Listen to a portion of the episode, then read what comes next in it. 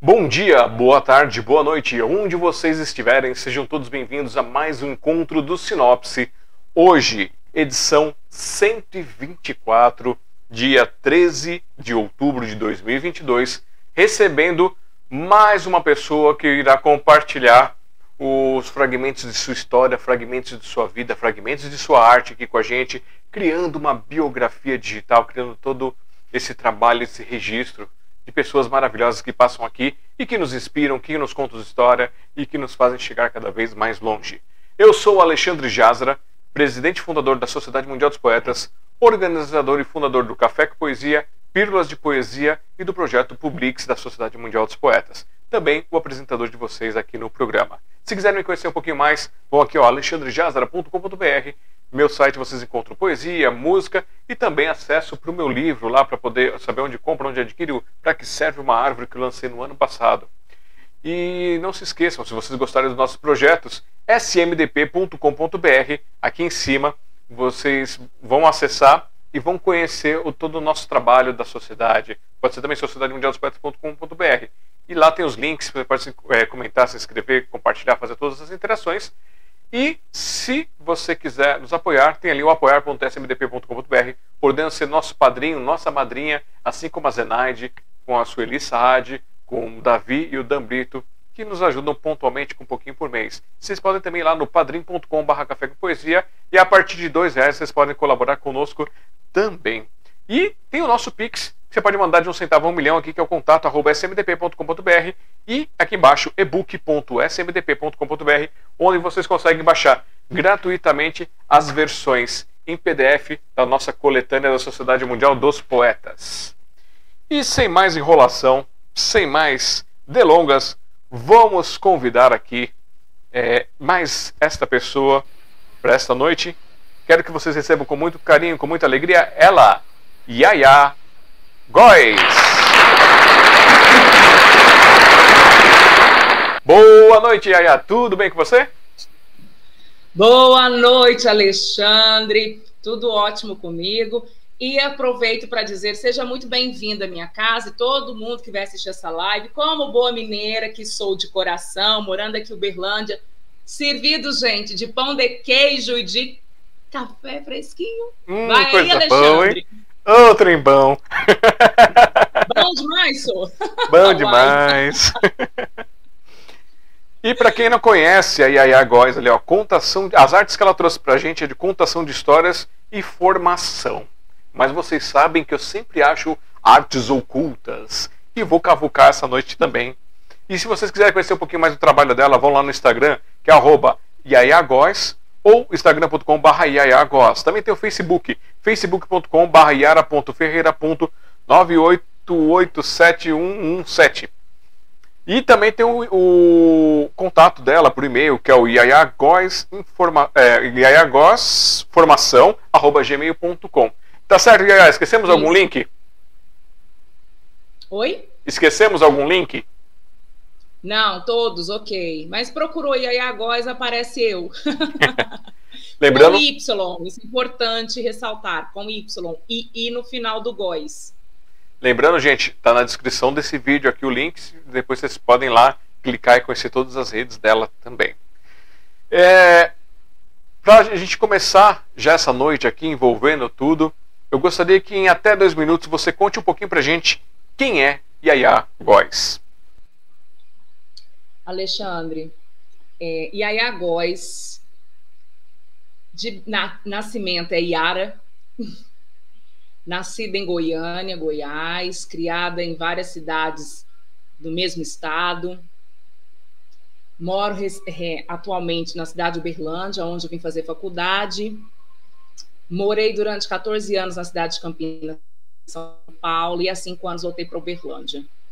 Sou filha de Paulo Sérgio Ferreira e Maria Aparecida de Jesus Moreira Ferreira, irmã de Indaiá, Danilo, Jureme Cristiane, casada com Hugo Sérgio, um homem que nasceu aqui na cidade de Berlândia, nora de Tereza e Hugo, cunhada de Renato, cunhada de Bruno, de Paulo Júnior e vai, é muita gente. tia de Florença, Vitória e Carolina, e daqui a pouco de duas gêmeas maravilhosas que vão nascer lá no Rio de Janeiro. Assistente social de formação, apaixonada pela área que escolheu a trabalhar e que se descobriu agora, nesses últimos pelo menos cinco anos, trabalhando ativamente na área da contação de histórias. Apaixonada por pessoas, apaixonada por bichos, responsável é, como cidadã, e uma apaixonada pelas palavras, pelos livros, pela literatura, pela poesia, pelas crônicas, pelos contos, pelas fábulas, pelas lendas, pelo mundo do faz de conta. Essa é um, um cadinho, um cadinho só de Yaya Góes.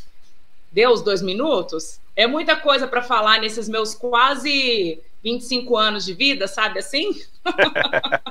Muito bem. E para a gente começar, já vamos dar boa noite para quem já chegou chegando, deixando mensagem aqui, que é o nosso querido Robson de Jesus Rua, que está aqui com a gente mais uma vez. Robson, muito obrigado por esse carinho.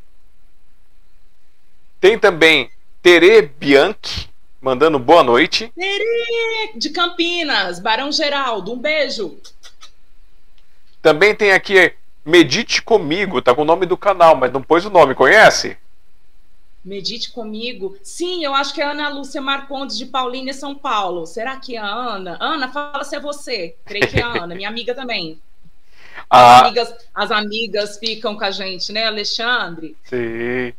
Ela, ela tá te mandando boa noite, mandando coraçãozinho. E a Tere mandou também, ó. Renovadas energias para ti, Yaya Góes. Isso mesmo.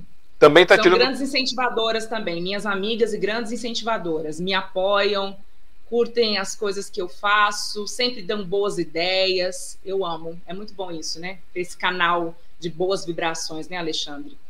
E mais três pessoas aqui. A Aparecida Tocobaro. Boa noite, Aparecida. Obrigado por estar conosco. Também tem a. Agora eu não sei se é um I ou um L. Ilta Albernaz. É isso? Ilda, Il, Ilta. A Ilta, ela também, ela, eu, tem três pessoas aqui em Uberlândia que eu falo que foram as pessoas que o universo cósmico e, né, e eu que acredito, Deus, né, em sua infinita bondade, misericórdia, me deu de presente, que também, mas são incentivadores do dia a dia nesses últimos cinco anos que eu estou aqui em Uberlândia. E a Ilta é uma dessas pessoas. Eu também tenho a Leninha e também tenho a Leda Gonzaga. A Ilta é minha contratante. Ela, nessa pandemia, ela teve coragem, audácia e a força de inaugurar a sua livraria, que leva um nome que tem tudo a ver com esse canal aqui, viu, Alexandre? Chama Livraria Plural, um espaço maravilhoso, gostoso, e que, inclusive, no próximo sábado nós vamos estar lá realizando um evento maravilhoso para as crianças para celebrar um ano da livraria. Um beijo, Wilta. Muito bom. Então, sucesso para a livraria aí. Sucesso. E também temos a Maria Moreira mandando boa noite e aplausos. É a minha mainha. é a minha mãe que com certeza está com meu pai. E com certeza daqui a minha. Não, que a minha irmã não, que a minha irmã deve estar tá na rua. Mas é meu pai e minha mãe. Então, muito bem, muito obrigado por estarem aqui com a gente. Ah, medite comigo é sim a Ana Lúcia, mandando aqui o seu oi. Sigam o canal da Ana também. Não, não, não vale. Ela tem que vir aqui se apresentar para poder a gente falar para seguir o canal. Ah, é? Ai, Ana, então você vai ter que se apresentar e contar um pouco dessa história. A Ana também tem um trabalho muito bonito, viu? Ela não conta histórias, não, ela faz histórias. Sim. A gente costuma falar aqui que a poesia, às vezes o pessoal se, se pega a palavra poesia literalmente, né? A coisa escrita, aquela coisa declamada, tudo. Mas eu considero que a poesia ela está em tudo aquilo que é feito com verdade, com, verdade, com carinho, com amor, com um crescimento. Então, é, a gente recebe aqui as pessoas que quiserem contar suas histórias também. E é, é, engraçado que você falou isso, e tem, faz muito sentido com o trabalho que a Ana faz, porque ela é apaixonada no, em um determinado parque que tem na cidade de Paulínia, que chama Malavase, e ela, nesses últimos anos, tem se descoberto como uma intercessora mesmo da boa palavra. Ela faz narrativas, ela escreve textos, ela convida o pessoal para fazer meditação. Então, eu creio que vai ser uma, uma boa conversa para você também, viu, Alexandre? Depois eu vou te passar o contato. Vai ser uma conversa muito gostosa. Maravilha. E olha só, enquanto você dava seu oi, dava seu eba aí, eu já ia rabiscando aqui as minhas anotações pelos dedos. é, eu já descobri que tem umas coisas que você não colocou aqui, você já, já limitou as suas artes, eu vou ser obrigado a destrinchar e mostrar para todo mundo nessa noite. e pra, antes de eu fazer, começar o start aqui, a última pessoa que eu vou ler, depois eu vou voltar para mais um ciclo de oi. A Isabel Cristina disse: Yaya, você é Luiz. É a minha melhor amiga, a minha amiga de infância, com quem eu escrevi as melhores histórias que eu pude escrever. A gente se conhece mais ou menos desde os 9, 10 anos de idade, lá em Tumbiara, Goiás, no sul Goiânia, que faz divisa com o Triângulo Mineiro. É, nós temos uma história muito linda, é uma pessoa que eu amo demais, que eu amo a família demais, e também é uma grande incentivadora. Ela, ela, ela acha o máximo das minhas doideiras todas. né? Um beijo para você, um beijo para a Júlia, que deve estar assistindo, para a Cris, para a Laura, para todo mundo, ó. Para o Wesley, para o Flavinho, para todo mundo. Então agora. Thor, que é o cachorrinho dela. Oh, então tem, tem, tem que falar Essa também. A gatinha apareceu aí, eu não podia ficar sem mandar um lambejo, né? Pro, pro cachorrinho dela. Bom, vamos lá. Eu tenho aqui, você, você me, me colocou dois itens só, só que na sua, na sua apresentaçãozinha aqui tem três itens. Que é contadora de história, formadora em contação de, é, formadora em contação de histórias e escritora. A pergunta Sim. é: dos três, quem veio primeiro? Eu acho que a contadora de histórias. Porque eu tentei buscar na memória da minha mente, assim, da minha alma, do meu coração. Quando foi que eu comecei a contar histórias? Eu acho que eu sempre contei histórias. Desde quando muito pequena, eu costumo dizer essa história. É, lá na minha casa, a gente sempre teve muito acesso a livros. Então, eu já nasci com essa sorte, Alexandre. Como você, né, que estava me contando sobre o seu pai, que é escritor, que é poeta. Então, eu sempre olhei para todos os cantos da minha casa, tinham livros, porque a minha mãe é apaixonada por livros. Embora o meu pai conte muitas histórias, principalmente histórias quando ele era menino, histórias fortes, histórias de causos, contos, né, da cidade pequena do interior, aquelas as histórias que vão de boca para boca, né? De boca em boca. E eu lembro bem de minha mãe, né, começou a me alfabetizar, depois muito pequena já fui para a escola e eu fiquei muito interessada no livro Iracema do José de Alencar e depois Olhai os lírios do campo. E, e eu fiquei olhando, eu li aquilo, mas eu não entendia, né? Li não entendia nada, achava bonito, porque tinha uma, um rimado, um doce, tinha um, um era poético, né? É poético. E daí depois é, eu até separei aqui para mostrar é, a minha vida de infância, de adolescência, foram esses dois livros aqui, ó. Um, que é esse, chama Pai Nosso, que eu falo que é a pedagogia do amor da educação de manhã. E esse aqui, que são, sabe assim, é, são contos curtos, chame é para o resto da vida. E a minha mãe colocava a gente sentado para ouvir histórias da rádio. E eu reportava aquilo para os meus irmãos, porque como eu tenho quatro irmãos mais novos do que eu, sempre aquela responsabilidade, né, de, estar tá por perto, de estar tá contando histórias, e sempre a casa muito cheia de criança. Então, eu, eu creio que a minha memória veio daí. Depois, trabalhando em empresa, eu sempre contei histórias nas formações que eu fiz, com, né, dentro dos treinamentos corporativos que eu ministrei, sempre tinha uma história. Sempre tinha uma história para fazer analogia com a questão do trabalho mesmo, trabalho em equipe, o que, que é cooperação, então você sempre traz uma fábula, né? E aí eu lembrei de um outro livro também que eu tenho, que eu até comprei uma edição nova dele, que fala justamente de fábulas. Enfim, que é a Assembleia do Rato, aquela história toda, né? Os clássicos mesmo dos, do, das fábulas. E depois disso, fazendo eventos sempre tinha alguma narrativa, sempre eu falava alguma coisa. E trabalhando com evangelização infantil. Então veio daí isso tudo. E quando eu voltei para Uberlândia, eu foi um processo muito, muito complexo para mim, porque eu fiquei 14 anos morando em Campinas e estava muito realizada, mas é, foi necessário fazer esse retorno. E lá eu participava de um grupo de teatro amador durante 10 anos. Eu fui desde uma árvore que não falava nada, depois passei para é, doente, depois fui fofoqueira, depois né, foi mudando os personagens. E encerrei minha participação nesse grupo que chama Cativarte, a quem eu tenho uma gratidão profunda, em especial a Vera Rodrigues, que era minha diretora, e ao esposo dela, o Miguel, e a todo o grupo, todos os meus colegas que estiveram comigo nesses 10 anos, porque era uma grande família. E a gente fez várias peças, viajamos para muitos lugares, nos apresentamos de vários jeitos, em vários cantos, e foi maravilhoso, foi uma escola.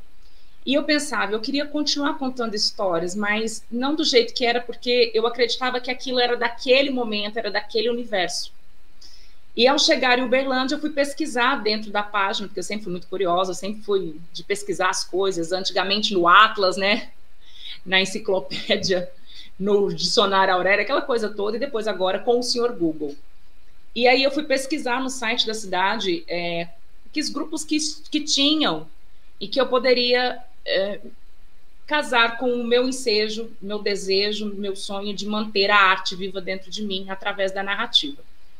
E foi onde eu cheguei é, no primeiro grupo, que era de contadores de histórias, que já existia há muito tempo aqui em Uberlândia, na Biblioteca Municipal Juscelino Kubitschek, e que ficava do lado da minha casa. Então não tinha desculpa para eu não ir.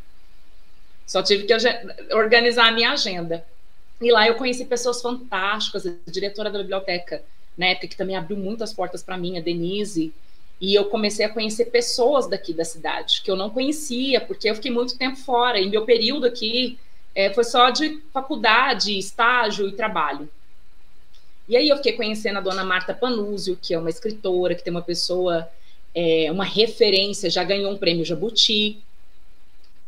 Conheci a história de uma grande contadora de histórias aqui, que inclusive tem um espaço é, para ela dentro da nossa biblioteca hoje, no Centro Cultural, que foi reinaugurado, que era um antigo fórum aqui da cidade, que é a Vovó Cachimbó que fez um projeto lindo com, com Faz de Conta, e que eu não tive oportunidade de conhecer. Eu só conheci pós-morte, eu não conheci antes a história dela. Mas é uma história linda, uma trajetória maravilhosa. E aí eu comecei a participar desse grupo, e através deste grupo, eu comecei a contar histórias, que foi Caleninha, em primeiro lugar. Depois fui participar de um grupo que era de bordado da vovó, que ficava dentro do museu aqui da cidade. Tudo é, são programas de incentivo à cultura do município, que chama PEMIC, que é maravilhoso. E ali eu fiz outras conexões e que foram abrindo outras portas para mim. Falei, gente, eu, eu acredito que é isso mesmo meu caminho, né? E fui aperfeiçoando cada vez mais, me apresentando, fazendo eventos, me fazendo ser conhecida. E daí eu descobri a pós-graduação na arte de contar histórias através da faculdade do Distrito Federal, com um pessoal que tem também uma história fantástica, que são os amigos das histórias, através da Maristela Papa e do William Reis, que ficam em Brasília. E fiz essa pós-graduação, aonde eu conheci pessoas fantásticas, e que foi a terceira pessoa aí que eu conheci, né, a Leninha Hilton, e veio a Leda Gonzaga, que é uma escritora conhecida também, que tem vários prêmios, que tem uma, um, uma responsabilidade, principalmente com a escrita dela, para o resgate das brincadeiras, da infância, das cirandas, e da importância é, mais desse colorido que nós temos e da beleza profunda do folclore brasileiro. Então foi daí que, que começou. Mas então, primeiro veio a contadora de histórias, embora, como eu disse para você na, no, aqui né, nos bastidores, eu tenho poemas, eu tenho textos, eu tenho muitas, muitas coisas escritas nas minhas agendas desde os meus 11 anos de idade. E que, uhum. se tudo der certo, eu vou publicar. Mas não vamos queimar largada ainda, vamos destrinchando. Aí falei demais, desculpa, gente. Um beijo para todo mundo que estiver aqui, viu? Um beijo. Ela, ela, me deu munição, gente. Me deu munição aqui para fazer o ataque. Porque olha só, saiu a contadora de histórias, mostrou uma atriz de teatro, mostrou uma pessoa Sim. que se preocupou é, com a parte de evangelização, é, tem toda uma trajetória ligada em busca de, de, da arte, descobrindo essa parte de contação. Então, ó, tem, temos, temos a munição para poder trabalhar. Isso eu, te, isso eu te contar meu currículo inteiro, você não vai sair daqui hoje, rapaz. Ainda tem a dança, ainda. Nossa, tem muita coisa ainda. Tem, é, é, é um negócio. Vai, nós vamos ficar 10 dias aqui. Bom, Ninguém então, vai assistir a live. Então, provavelmente, você vai entrar pro, pro hall daqueles que fizeram duas lives comigo. Ah, foram, foram... será uma honra, Alexandre, uma honra. A gente, é, a gente tem a gente tem o nosso teto de tempo da live, só que quando chegar nesse teto ainda tem coisa para contar, a gente agenda uma outra data para fazer a continuação para as pessoas virem aqui acompanhar e fazer o registro ah. completo. A nossa preocupação é registrar as coisas. Perfeito. é, também, ó, chegou aqui para dar boa noite para você. Primeiro, a Aparecida Tocobaro disse: grande artista, excelente assistente social, grande profissional. E a Cristiane Ferreira, Ferreira mandando boa noite. Boa noite, Cristiane. É a minha irmã, minha caçulinha. Obrigada, gente. É, eu espero ter sido mesmo um grande assistente social. É uma paixão, é um amor muito grande. 18 anos nessa área é muita coisa, né? 20, vai fazer 20, 22 de formada. E 20 anos. É, eu acho que é 20, 20. Nossa, agora já perdi as contas. eu acho que é 20 de formada e 18 como. e também o, o, o, poeta e grande romântico Edmilson Eufrásio aqui mandando boa noite e mandando os abraços. Boa noite, Edmilson. Ah, obrigada. Um abraço também. Obrigada. E vamos lá. Deixa, agora deixa eu organizar todas as informações que eu tenho aqui. É muita coisa, né, Alexandre? Então, ref, refletindo aqui, porque eu ia fazer essa pergunta, eu ia, eu ia fazer lá para trás, lá para frente, você queimou largada aqui, mas tudo bem, eu organizo, eu me viro. Como desde pequena, sua grande, sua grande raiz, pelo que eu consegui entender, foram seus pais. É, Sim. Sua mãe com a parte é, de literatura, seu pai com a parte or, da oralidade ali, com as contações. Sim. Esse envolvimento assim com, com, com essa parte da família. Você, quando você falou dos eventos, esses eventos você fala assim na época de escola, né, é, em reuniões Tudo religiosas. Que você pensar. Ó, você vê Isabel, eu pus ela para ser a Rapunzel, ela subia numa escada na oitava série. Eu nem, eu falei, gente, eu era diretora, falei, nós vamos fazer essa peça. E ela fez, ela fez a minha Rapunzel.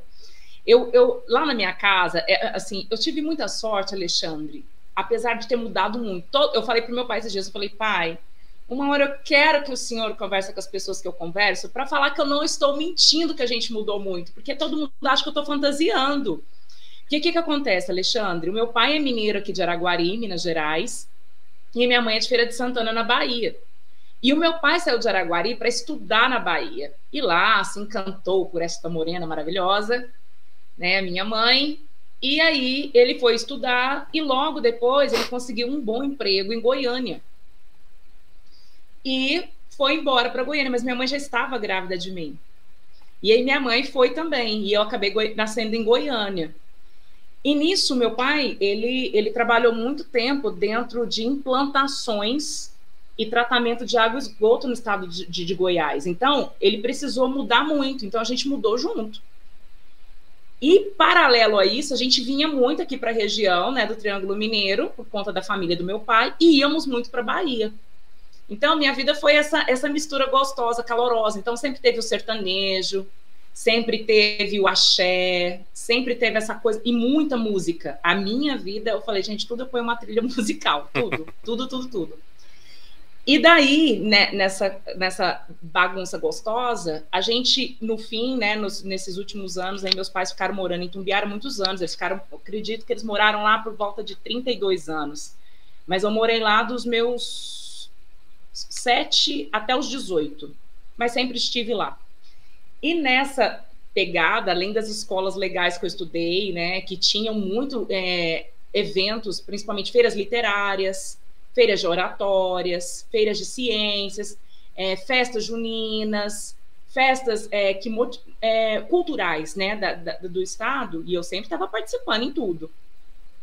Também tinha a questão da minha rua que eu morava, que é a Rua Bolívia, e que a gente era mais ou menos assim, uns, pelo menos uns 30 e poucos meninos lá naquela rua.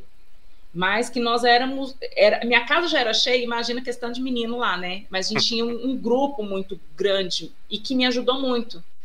E nesse grupo, então, a minha casa, ela tinha tipo um palquinho. A garagem, ela é uma descida hum. e tinha uma outra descida assim. Então, ela era assim, ó tinha um palquinho. Então, a gente fazia, por exemplo, esse período de, de saco cheio, com certeza a gente ia estar tá lá na minha casa fazendo poema, fazendo desfile, contando histórias, fazendo teatro, assistindo televisão, fazendo pipoca, brincando de boneca, de bets, de queimada, correndo do vizinho. então, eu creio que isso tudo, esse aglomerado de coisas e de pessoas, fez com que esse processo todo borbulhasse dentro de mim e agora ele está é, condensado, sabe? E tinha uma outra coisa muito curiosa: a gente tinha um caderno na rua, que foi invenção de uma, de uma vizinha que chamava Kate Boaventura. Ela chama, né? Kate Boaventura. E o pai dela também é uma pessoa muito inteligente, um advogado. A mãe também muito, muito severa. E aí a gente, ela incentivava a gente com esse caderno da rua. Então ele rodava uma vez por semana em cada família. E todo mundo tinha que escrever poema, dedicar alguma frase. Tinha um aniversário, você tinha que escrever um bilhete de aniversário, fazer colagem. E eu até perguntei para ela um dia, eu falei, você não tem nenhum para a gente ver? Ela falou assim, eu não sei onde que tá. Mas isso tudo, a gente trocava muita carta, né, Alexandre? Não sei, provavelmente você fez isso. Eu tenho muitas cartas guardadas. É, então, isso tudo fez com que eu tivesse essa paixão, essa, essa loucura. Mas o grande incentivo, é, além da escola, foi a minha família, com certeza. Não tem eu falo, eu sou muito abençoada, então eu quero devolver isso para o mundo, as bênçãos que eu recebi, de alguma uhum. forma. Porque trabalhando principalmente na assistência social, dentro da, dos casos de vulnerabilidade social e econômico que, que eu vivi, em especial na cidade de Campinas, dentro das comunidades, dentro das discrepâncias que a gente vê sociais, né, que está batendo na nossa porta todos os dias. Então, isso tudo também fez com que isso ficasse sabe, fervilhando dentro de mim, como se diz, eu preciso fazer algo. Eu, é, é, como se fosse um propósito. É, eu acho não, né? Eu tenho certeza, é um propósito mesmo. E agora eu tô criou corpo e eu não quero mais, sabe, deixar de, de, de não fazer, que é muito bom, é maravilhoso. Hoje vou contar só uma coisa que aconteceu hoje. Essa mês do criança, então é contação de história atrás de contação de história, né? Ontem eu fiquei o dia inteiro. Eu cheguei em casa já era 9 horas da noite. E aí hoje eu fui, né, né, no Cantinho do Amor, que foi onde começou tudo aqui em Uberlândia, e eu levei um jacaré, e eu, eu costumo abrir as minhas histórias com o meu pandeiro, ó. Na verdade, esse pandeiro era do meu marido, quando ele era de uma escola de samba aqui de Uberlândia, eu peguei para mim. E aí eu decorei tudo e tal. E aí eu chego fazendo, né? Um, dois, três, era uma vez e eu vi que as crianças estavam enlouquecidas. E eu gosto que elas mexem nas minhas coisas. Eu não tenho problema com isso, não. Alexandre, eu juro para você, enquanto eu não agachei, meu joelho está todo machucado. Eu agachei, literalmente, eu fiquei agachada com o joelho. Eu pus o pandeiro desse jeito, enquanto todos não bateu pelo menos umas três vezes no pandeiro e não, não sossegaram. Eu ficava assim: volta para o final da fila, volta para o final da fila. E o que, que eu fiz? Eu tive uma, uma Sabe assim, quando você sente que o seu anjinho, das, as fadinhas do contação de história sussurram no seu ouvido e fala assim: quando eles estiverem batendo, canta uma ciranda. Então eles começaram a fazer, bater de qualquer jeito, né? Uns com mais força, outros não. E aí eu ficava ciranda, cirandinha. Aí que eles gostavam mesmo. E teve um que escolheu até as músicas que queria que eu tocasse. Oh, yeah. Então, é, isso é muito bom. Você é, se dispor de verdade para o outro, né? E principalmente falando da criança, dessa infância que está ficando, às vezes, tão adormecida, tão esquecida, tão deixada de lado. Então, eu acho que esse é o meu primeiro, principal propósito. Muito bom. Estamos virando pessoas sérias, porque o mundo é um mundo de pessoas sérias. Super sérias, eu adoro. Nada como um colorido e um pirulito. Você falou de ciranda, faz, faz tempo que eu não faço isso, então eu vou soltar para você uma coisa assim. Eu, tá. eu acho que algumas cantigas infantis elas têm um certo problema, pelo menos as nossas, né? Elas parecem que são meio de terror, meio tristes, meio coisas assim. E uma delas é a famosa O Cravo e a Rosa. Todo mundo conhece. que eu vejo como uma violência entre duas pessoas, uma coisa triste e tal, e, e uma tragédia, Sim. né? É quase Shakespeare. Só que uma vez. Um eu... amor, né? Violento. É, e aí uma vez eu tava lá no. Na, num evento da, que a maçonaria chamou os poetas para poder fazer lá no, no, salão principal. E eles chamaram vários. Um lugar lindo, assim. assim quando eles, eles, abrem a porta, você se encanta com os espaços, porque é um, é um trabalho que eles têm, né? Todas essas coisas. E a gente lá com um monte de gente, aquela apresentação local cheio, e me bateu uma inspiração. Eu escrevi uma versão dessa, dessa cantiga, que ficou mais ou menos assim: ah. O cravo beijou a rosa debaixo de uma sacada. O cravo saiu querido e a rosa saiu amada. O cravo ficou doente. A rosa foi visitar. O cravo está curado e com a rosa vai se casar. Palmas em libras para você, Alexandre. Que versão linda, que versão linda. Pode me mandar, porque eu vou cantar essa versão. Alexandre, só pegando um adendo é, né, nas cantigas, a gente tem feito muitas discussões principalmente depois que eu fiz a pós-graduação, que começa a abrir a cabeça da gente para várias outras coisas, inclusive para as fábulas, para os contos, né? Chapeuzinho Vermelho, Três Porquinhos, os Irmãos Green, tanto contoterapia, tanta coisa que vai borbulhando e renascendo e, e nos fazendo é, ter um novo olhar sobre, né? Uma releitura sobre tudo isso. E que não é errado, né? Não é errado. Por exemplo, nós temos aí a versão nova do, do gato, né? Não atire o pau no gato, tô, porque isso não se faz, faz, faz. Os gatinhos são nossos amigos, não devemos maltratar os animais, jamais. Então, o cravo brigou a carroça, por exemplo, só para você ter uma ideia, no SOS Mulher, elas têm pegado essas cantigas, como você disse, com esse teor mais pesado, e trabalhado um formato novo de se discutir sobre violência de gênero e elas re, reconstruem, faz a releitura dessas músicas. Então, acho isso maravilhoso, porque a gente pode mudar as coisas, né? Porque elas existem, Sim. nossa, legal, bacana, é importante a cantiga de roda. Eu sou uma pessoa que valoriza, inclusive, vai sair um, o meu artigo de pós-graduação, vai ser publicado agora no início do ano, que é a importância das cirandas de roda na contação de histórias né, de como ela agrega, de como ela, ela fortalece. E aproveitando, eu não estou com ele aqui agora, mas o Celso Sisto, que é um grande formador na área de contação de histórias, ele fez um livro que chama Ciranda de Roda, que ele pegou vários autores e pediu para que eles reescrevessem através de histórias as cantigas. E ficou uma coisa linda, maravilhosa. E eu sou a favor da gente as coisas existem, mas não é porque elas existem que a gente tem que dizer amém e sim para tudo, né? Sim. A gente pode pode pôr uma nova cara, um novo jeito. E sobre as cirandas de roda, eu não poderia só fazer um adendo. Nós temos a, a, a, rainha da ciranda de roda ainda viva, é um patrimônio cultural do mundo, que é a dona Lia de Itamaracá, que eu realizei meu sonho esse ano, Alexandre. Fui lá na casa dela, na alpendre dela, dançamos juntas, contamos juntas e ela ainda me abençoou. E ela está lá na Alemanha agora fazendo eventos, está lá na Europa agora, levando a ciranda de roda, mas não essa ciranda tradicional das cantigas de Ninar, que começou com as cantigas de Ninar, mas é aquela tradicional das mulheres sofridas, das ladainhas, das marisqueiras que esperavam seus maridos pescadores na beira do mar e através das cirandas conseguiam acalmar as suas almas e cantar as suas dores e suas alegrias, né? Hum. É isso.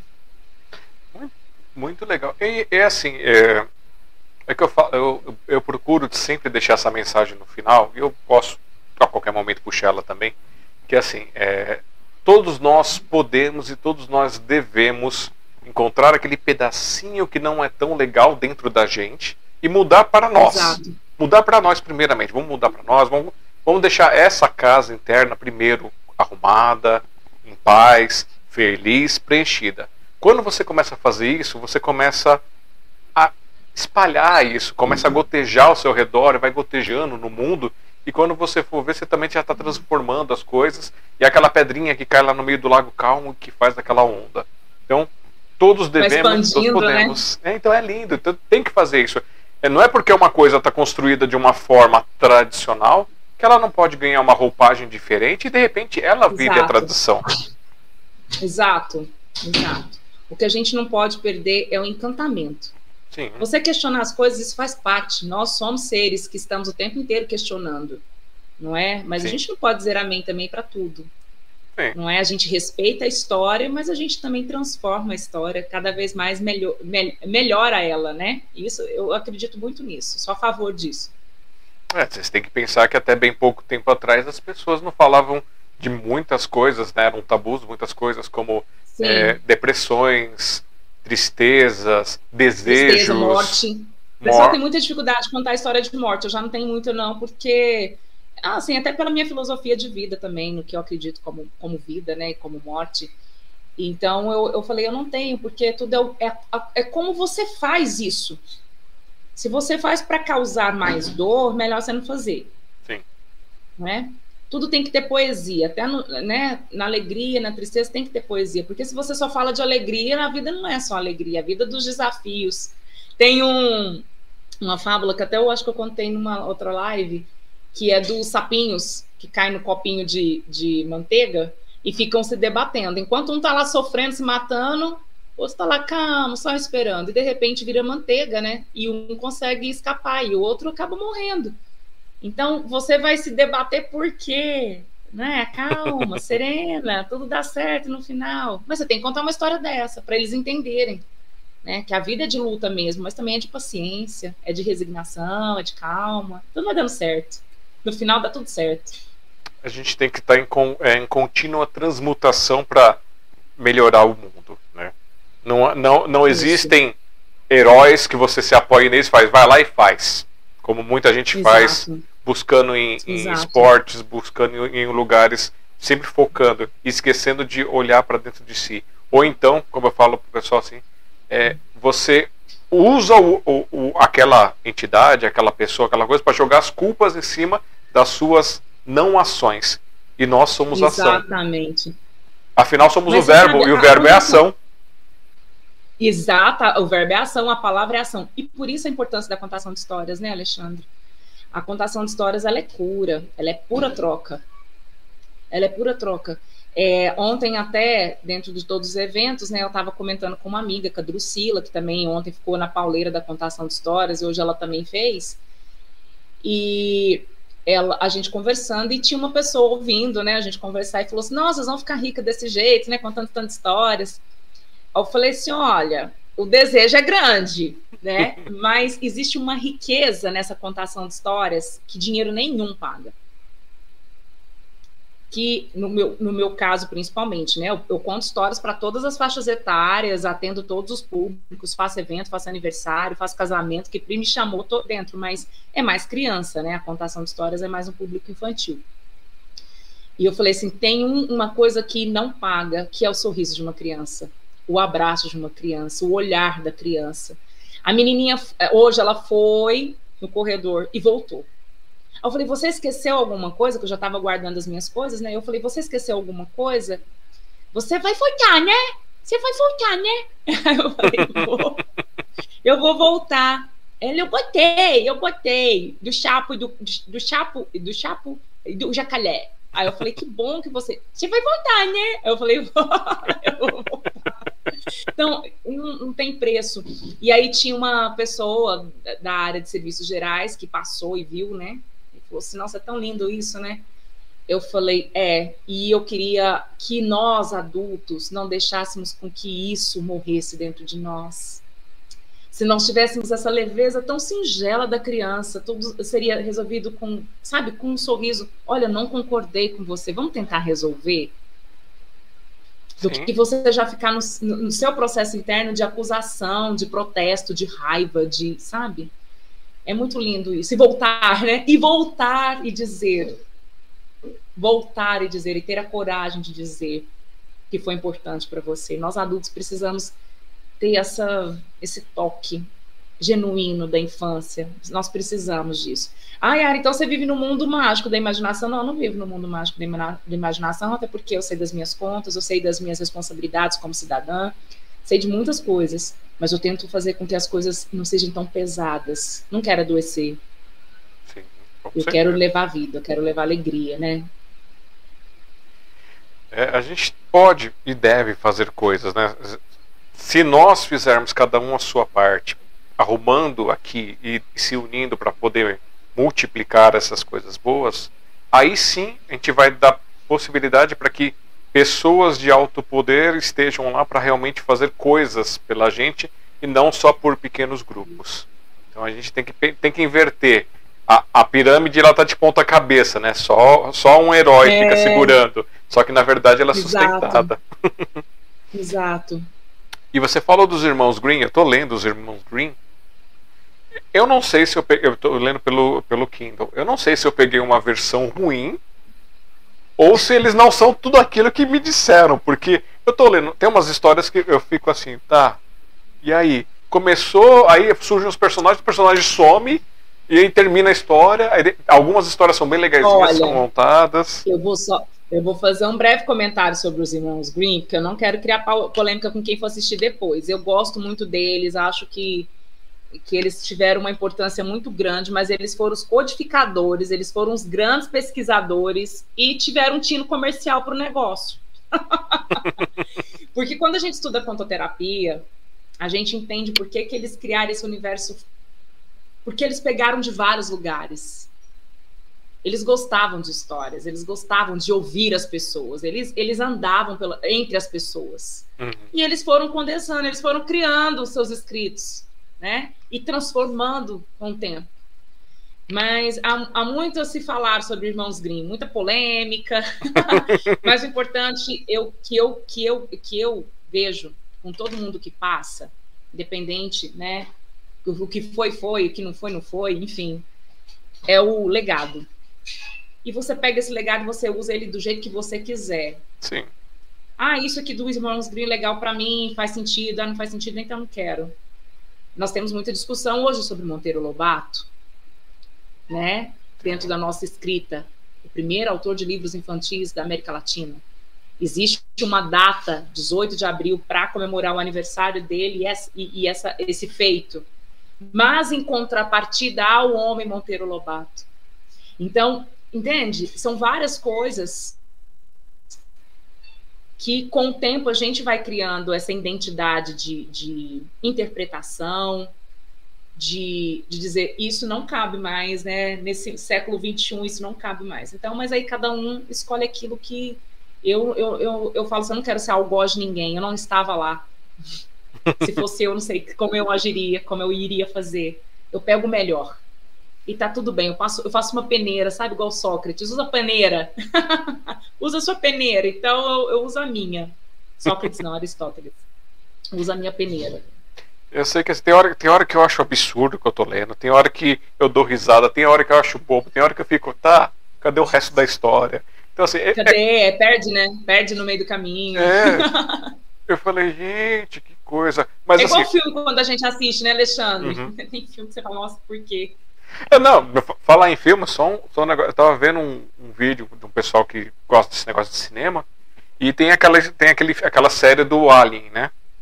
Que é basicamente terror, não tem uma, uma, um contexto. Só que tem. Eles, é, quem escreveu a história do Alien fez um começo, meio e fim, tem todo um sentido. Tanto que tem até um filme que deveria fazer um laço que permitiria fazer coisas maravilhosas Aí o diretor foi lá e cortou 10 minutos de, de, de diálogo que, seria, que aconteceria no filme, que explicaria o que veio antes e o que viria depois. Que faria sentido, que deixaria um negócio grandioso. Só que do jeito que eles cortaram, virou só mais um filme é, tipo Sexta-feira 13. Então, você vê como é que é assim, a, a visão das pessoas, né, às vezes estraga.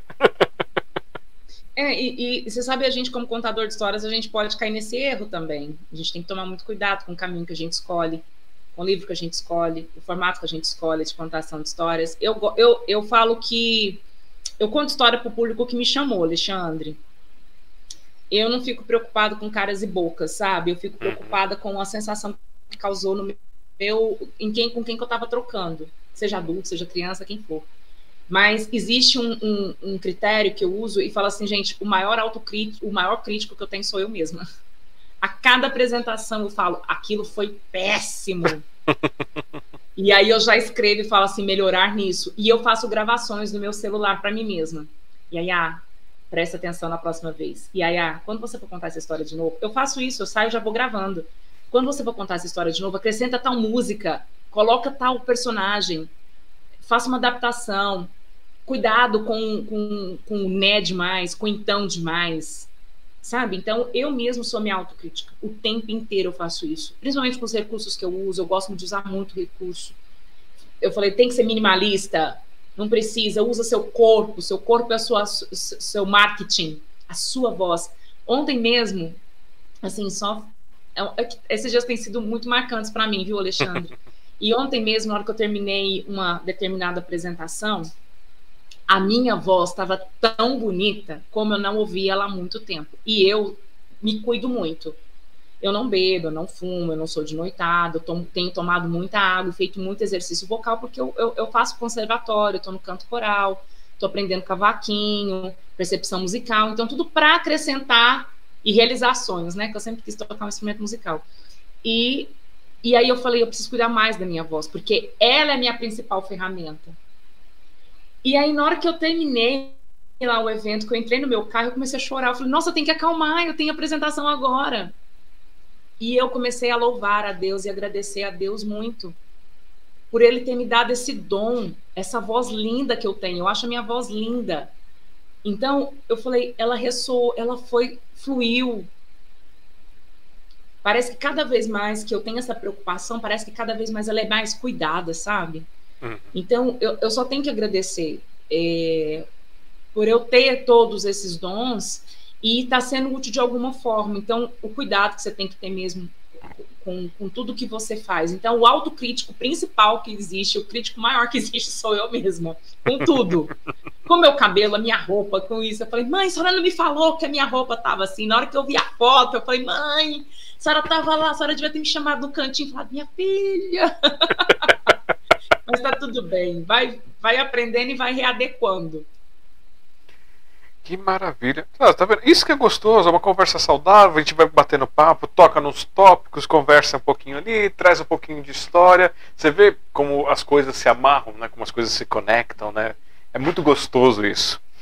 E isso que a gente estava falando da, das pessoas é, chegarem, conversar, essas coisas, a gente deveria resgatar o negócio de discutir o original lá dos gregos, que eles iam para o embate mesmo, onde de um lado um estava para derrubar o outro, só que não era por inimizade, não era por ódio, era buscando fazer o outro e se fazer crescer, porque ele queria ouvir o que o outro tinha a dizer para ele poder olhar para ele mesmo e se desenvolver, para ele poder crescer. Exato. Então, imagina, você vai provocar alguém que, que tem um que está naquele mesmo nível que você que vai te provocar, porque você não é capaz de se enxergar. Então você vai usar o, a, a, visão do outro para crescer. Por que, que a gente isso. não pode fazer isso, né?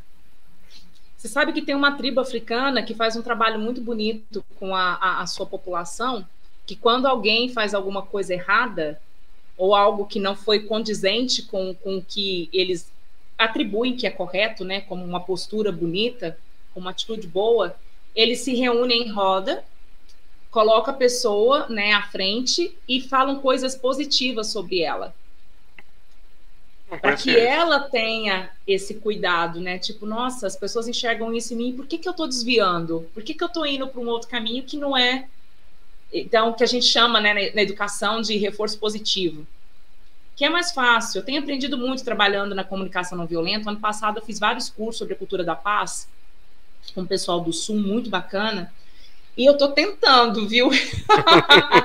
Ai, você não pode. Não, não é que você não pode. Falar assim, olha, Vamos analisar essa situação. Por que você quer fazer isso? Então, você muda né, o Sim. tino da conversa. não é fácil, não, Alexandre, não. mas eu estou tentando. Se, se, alguém disser que, que é fácil, é mentiroso com o tamanho do nariz que dá a volta no mundo.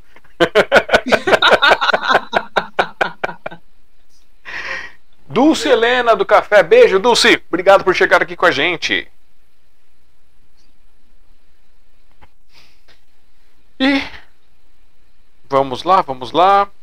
É, a gente então já, já pegou ali a escritora, já pegamos algumas outras fagulhas de arte aqui, ó. Já tô com uma, duas, três, quatro, cinco artes já anotadas aqui que, que ela disse, não mostrou ali como artes dela.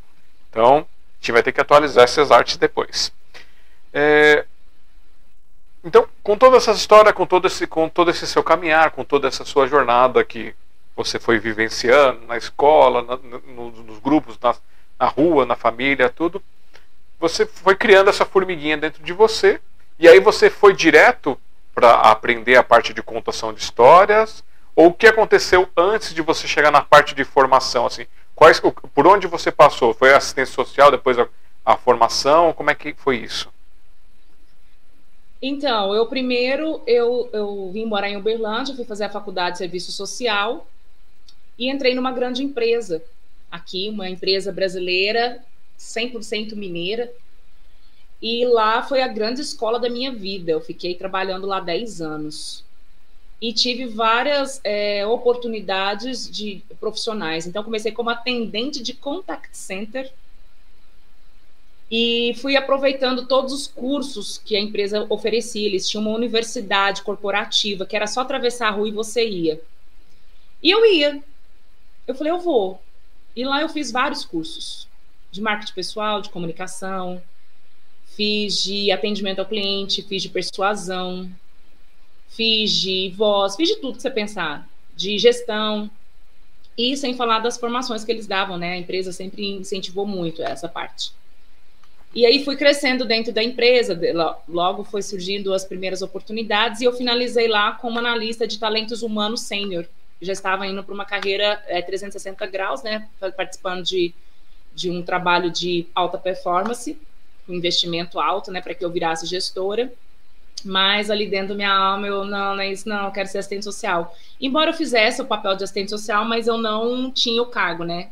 Eu era assistente social, mas não era e era o welcome da empresa. Então, todo mundo que chegava era comigo que, olá, seja bem-vindo, falava da, da, dos benefícios da empresa, fazia todos os eventos e sempre contação de histórias, né? Sempre tinha uma história para contar.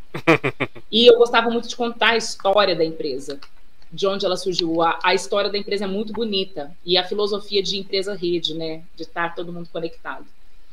Enfim, e aí nessa, nessa, nessa transição toda, dentro dessa empresa, me surgiu a oportunidade de mudar para Campinas. E eu fui implantar a empresa em Campinas dentro da área de RH.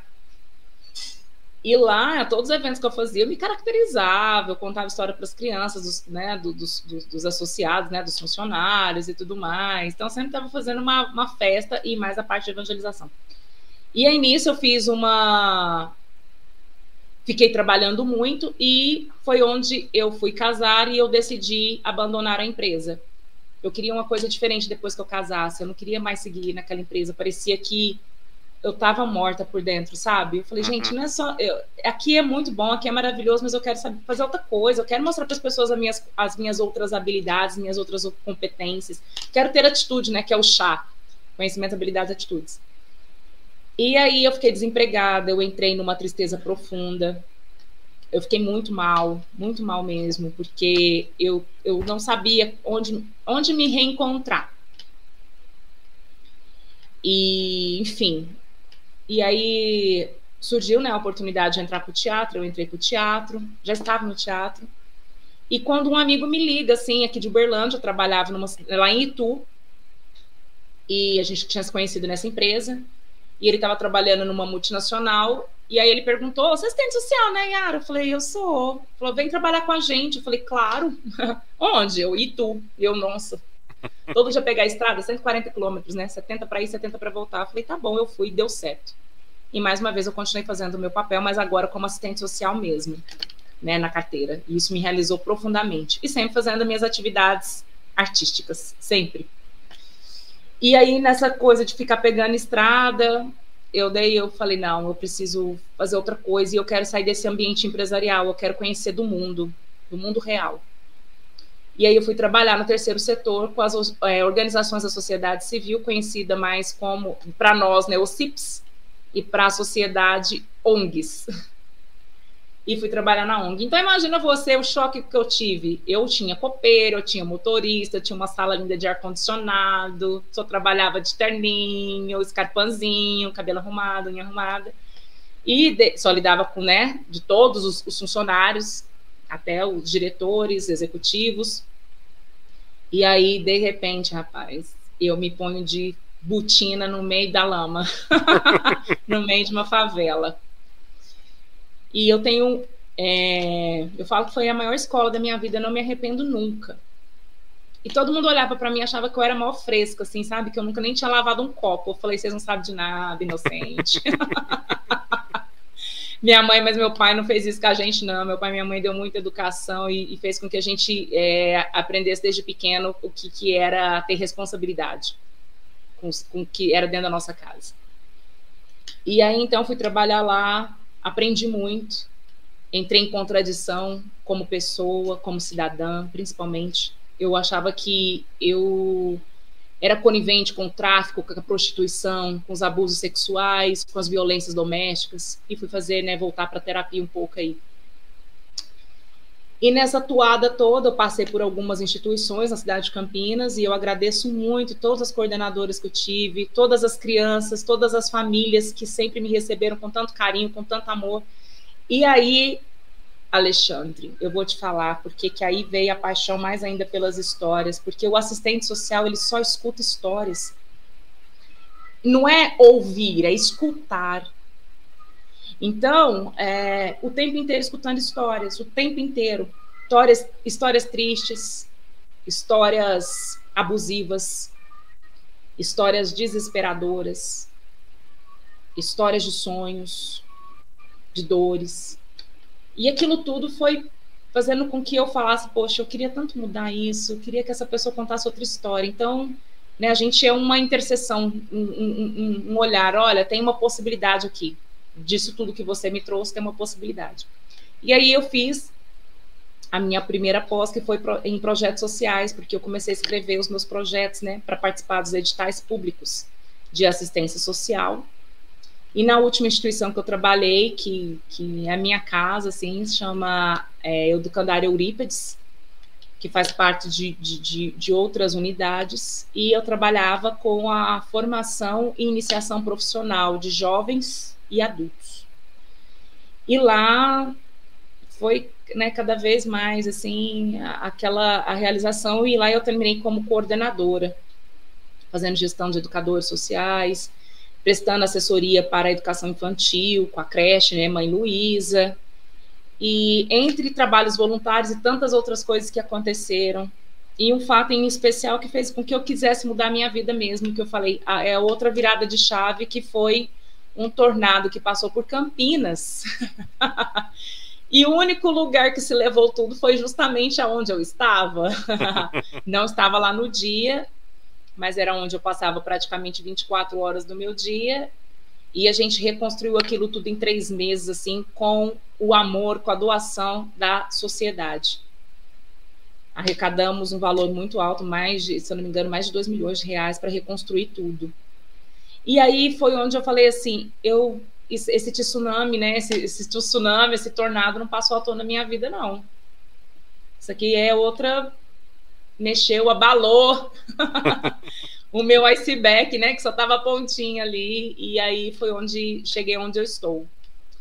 Então foi tudo isso aí que eu fiz, assim, né? Profissionalmente um resumo, porque é muita coisa, uhum. é, não dá para falar tudo, mas e aí hoje eu estou, né?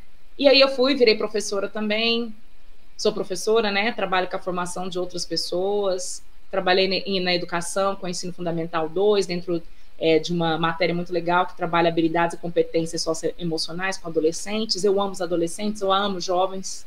É um público que eu tenho uma facilidade muito grande de, de, de adentrar. E todo mundo acha que é uma loucura. Eu falo, gente, quem conversa com jovem consegue se manter jovem. É isso que eu quero. Me manter jovem. Não jovem fisicamente, eu não tenho problema nenhum com a minha imagem, nem com a idade que vai chegando. Eu tenho o problema de não entender o que o mundo está pedindo que eu seja que eu me torne. E para eu falar com esse público, eu preciso estar tá conectado com ele, porque o mundo é, é, volátil, né? O jeito que meu pai foi criado é diferente do jeito que eu fui, o jeito que os meus sobrinhos vão ser criados é diferente do que eu, né? É, é, é, é que bom que a gente tem esse movimento. Nada nasceu para semente, né? Ainda bem que viram lindas árvores. Com certeza. E criam-se aquela, aquela história né, de subir no ombro dos gigantes eu subi e alguém um dia pode acabar me utilizando também para subir e assim todos Isso. enxergando cada vez Vamos mais ser longe. mais pontos do que muros, né? Tem uma história que eu gosto muito da Aline Venâncio e do Alan Mitchell que fala justamente isso, do mundo do faz de conta. Vamos ser mais pontos do que muros. E você não sabe o que, que aconteceu. Primeira hora de live! Uhul! Não vai assistir, não vai assistir, chega, já. Assiste! Assiste! Se É, a minha mãe e meu pai ainda tiver aí a- e o pessoal tiver ainda, eu fico mais pelo menos uns 10 minutos. você tem que pensar uma coisa. Brincadeira. As pessoas passavam até uns tempos atrás, na idade das trevas da TV, domingos e sábados assistindo aqueles programas que não traziam nada, que eram só um passatempo. Ho- Hoje há pessoas que passam, às vezes, é, senhores, senhoras e outros, que passam um dia inteiro ligados em certos programas de TV que é só desgraça, só coisa ruim. Né? Então, o que são é, esses momentos para escutar histórias de pessoas que estão aqui? Por que não participar desse curso de escutatória que nós fazemos aqui, onde você pode deixar tocando ali, fazendo as suas coisinhas, e de repente aquilo pode te tocar, se transformar, a crescer e a desenvolver e fazer uma coisa que você também que aconteceu com você também. Quando você veio participar aqui, você pegou um vírus. Eu não falei desse vírus porque a gente nunca fala. A gente deixa contaminar, que ele não tem cura, não tem tratamento, não tem antivírus, não tem nada, que é o hashtag vírus do amor. Bem-vindo ao nosso grupo. Eu sou do hashtag do amor. Sempre fui. Eu sou mais amor do que qualquer. Tudo que é briga, eu tô caindo fora. Não nasci pra brigar, não. É, Você a- quer esse pódio pra você, meu amor? Pode ficar. Você quer arrumar encrenca? Pode arrumar. Mas eu tô, ó. Eu pego a minha mala, até eu te mostrar aqui minha mala que eu uso, Alexandre. Eu tenho criado umas. Assim, a gente vai criando algumas coisas para facilitar o trabalho. Então, essa mala aqui eu uso em toda contação de histórias. Eu ganhei de uma grande amiga, Andréia, que mora em Campinas, que é casada com meu primo. E ela me deu essa mala e um baú. E eu uso muito para contar histórias. E aqui eu ponho os instrumentos musicais de boca. E, os- e eu tento, eu uso e já escondo porque os meninos querem pôr na boca e não pode, né? É. Hoje um mesmo pegou rapidinho. Eu falei, meu amor, esse é o único instrumento que a tia não vai deixar você pegar mesmo, porque o, o que vai na boca não pode, tá? Desculpa, tia deixa você mexer com outra coisa. Então eu já eu, eu tenho criado esses artifícios Sim. para a minha para segurança né do público né e para minha também não que eu tenho medo de perder depois você vai e compra outro mas justamente por uma questão de saúde depois da pandemia Oi? Depois da pandemia deu uma cortadinha. Não continuo super cuidadosa eu Não, não, não, não tô falando que você. Eu tô falando que você falou depois da pandemia, aí cortou e ficou em silêncio. Não pegou o finalzinho. ah depois da pandemia todo cuidado é pouco com qualquer coisa de higienização eu já tinha uma neura assim né com e neura não responsabilidade depois do H1N1 porque eu tive conhecidos na época que faleceram pessoas jovens Uhum. Então eu sempre usei o álcool gel. Isso era uma coisa que eu já tinha. Eu tenho mania de limpeza da mão mesmo. Eu tenho, ah, é toque, não, não é toque, é porque eu tenho essa coisa mesmo com mão, que não sei o que, que é. E eu não peguei Covid, sabe? Então tudo que eu, eu, que eu, que eu consegui fazer até hoje, eu, eu vou manter, assim, que eu, com a segurança de todos, né? Tá dando certo, né? A gente tá certo, é o certo, e o que é certo tá certo. Eu, eu também não, nem a Eva, a gente tá tudo, tudo tranquilo aqui. Persistindo. Pessoal, ah, vocês são antissociais. Não, eu tô cuidando da minha vida. Não, não é isso. Eu, é, Vai saber se é vibração, mas eu tomei todos os cuidados possíveis. É, Tudo é, você pensar. a, a Tudo. gente, Até hoje. Até hoje tem coisa. Tô gripada, não vou sair na rua. Não sou louca, né? Não vou fazer isso com ninguém. Fiquei escondida, fiquei gripadinha. Fiquei 10 dias quieta em casa. Não fiz nada. Cancelei meus compromissos. Eu tinha uma formação para fazer, eu cancelei. Falei, não vou. Ah, mas não, você usa máscara. Eu falei, não, não vou. Não vou. Ah, que- a, a gente sabe o que carrega dentro do coração, né?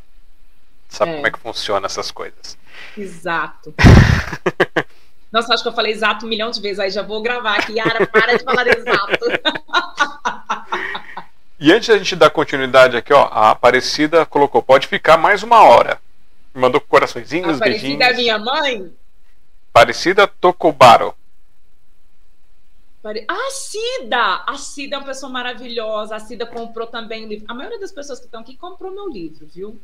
Cida, um beijo. A Cida trabalhou comigo na assistência social, nossas lutas, forte e aposentada como assistente social, uma assistente social de primeiras ali na educação infantil, um trabalho lindíssimo.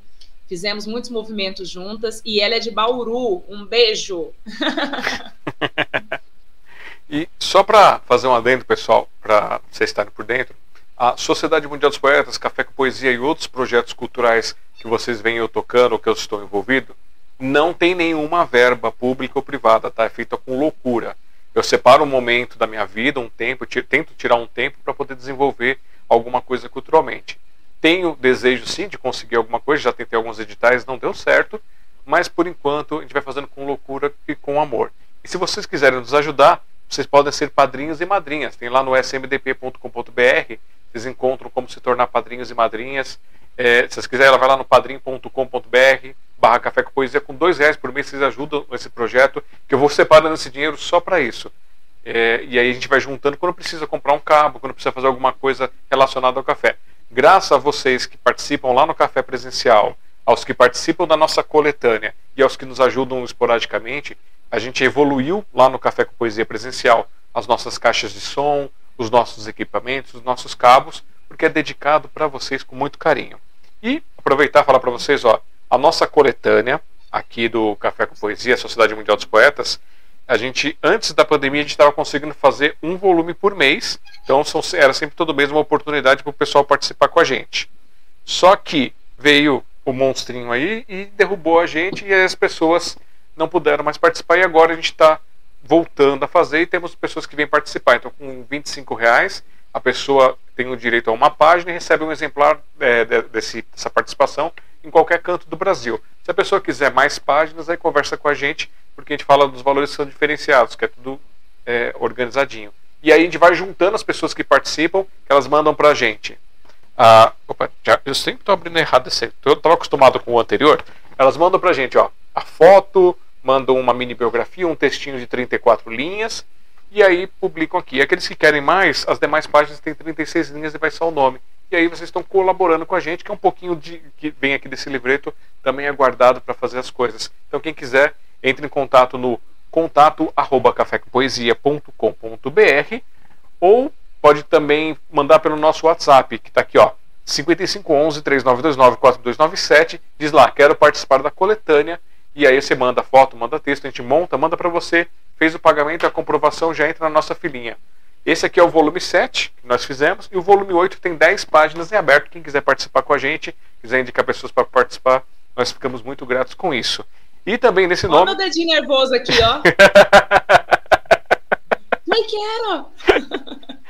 e também nesse número da sociedade, vocês quiserem indicar alguém para participar do nosso programa, é só falar, ó, entre em contato, ou você pode, pode se indicar também, dizendo, quero participar do Sinopse, eu quero indicar alguém para o Sinopse, e a gente conversa por ali, faz o agendamento tudo bonitinho, que nem a Góis. Agora que eu fiz um. Eu, queria só aproveitar, Alexandre, e agradecer a Iracema, porque foi a Iracema que falou né, desse, dessa proposta tão linda que eu conheci no Prêmio Baobá, né, na sexta edição, que nós realizamos na cidade de Goiás agora, que é o reconhecimento conhecido no estado de São Paulo como o Oscar dos Contadores de Histórias. Então, eu queria muito deixar meu beijo para Iracema, porque se ela for assistir essa live, ela vai saber que ela é uma pessoa, ela é muito luz, ela é muito luz. Eu falei, Iracema, que bom que eu me conectei com você. Então, um beijo, Iracema. Iracema, ela participa com a gente no café há muito, muito tempo também. Ela vai lá, agora tem ido bem menos por causa das, dos estudos, das especializações que ela está fazendo para a parte de contação. Ela se achou como contadora de histórias, mas ela levanta a bandeira, ela vai lá e fala e, e, e conta as coisas. E, ela divulga para todo mundo. Eu acho isso incrível. Eu acho que o, o, o, que é bom, né, Alexandre? Como você disse, a gente perde tempo com tanta coisa que às vezes não agrega uhum. em nada, né? E o que é bom, vamos disseminar mesmo, vamos mandar para todo mundo. E eu tô puxando a orelha dela desde que eu comecei esse projeto para ela poder vir participar com a gente. Só que, ah, eu tô com vergonha, ah, não sei o quê. E ela pego. fala tão bem, e ela fala muito bem, tem uma dicção muito boa, uma voz doce, Sim. suave. Vai ser lindo. Eu falei Vou pra ela. Eu ainda pego ela na curva.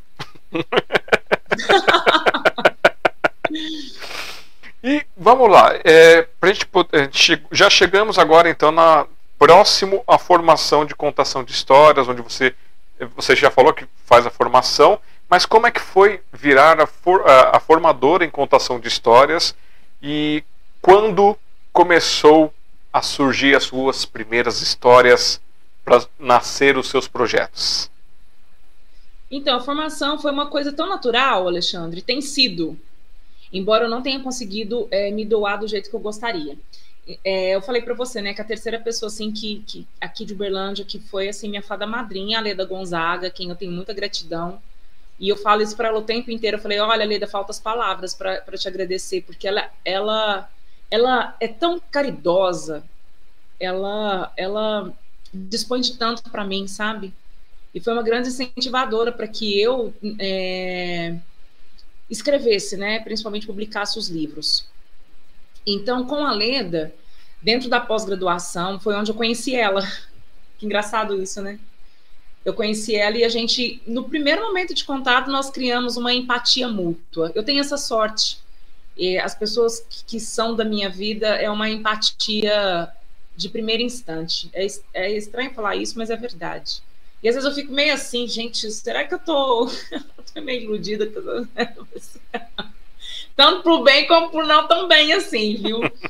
E aí a gente começou a conversar na pós, isso em 2018. Leda, vamos fazer. No... Agora a gente vai fazer, vai ser especialista na área. Eu quero fazer mestrado nessa área, né? Esse é o meu próximo passo. E vamos fazer formação, a gente tem competência para isso, você tem experiência, é pedagoga, psicopedagoga, né?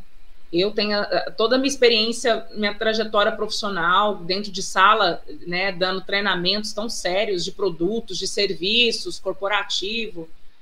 Vamos bolar de metodologias, né, e tudo mais.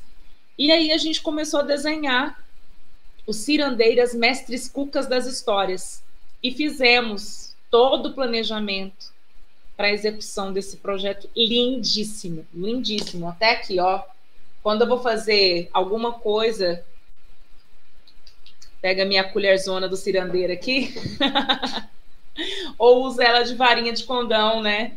Que eu também gosto de usar. Era uma vez. E aí a gente montou esse, essa formação e convidamos vários é, contadores de histórias e que trabalham com formação que nós conhecemos na pós-graduação, inclusive Andréia Souza de São Paulo, maravilhosa, responsável pelo prêmio Baobá, linda, que estará com você aqui na próxima semana e eu vou assistir, não vou perder de jeito nenhum. Ela é uma figura, uma nordestina porreta, uma história incrível, tem uma facilidade na fala, ela nos envolve, né? A Andréa nos envolve. Ela é poesia, ela é rima, ela é cordel, ela é tudo. E aí eu trouxe, nós trouxemos essas pessoas para estar com a gente nessa formação.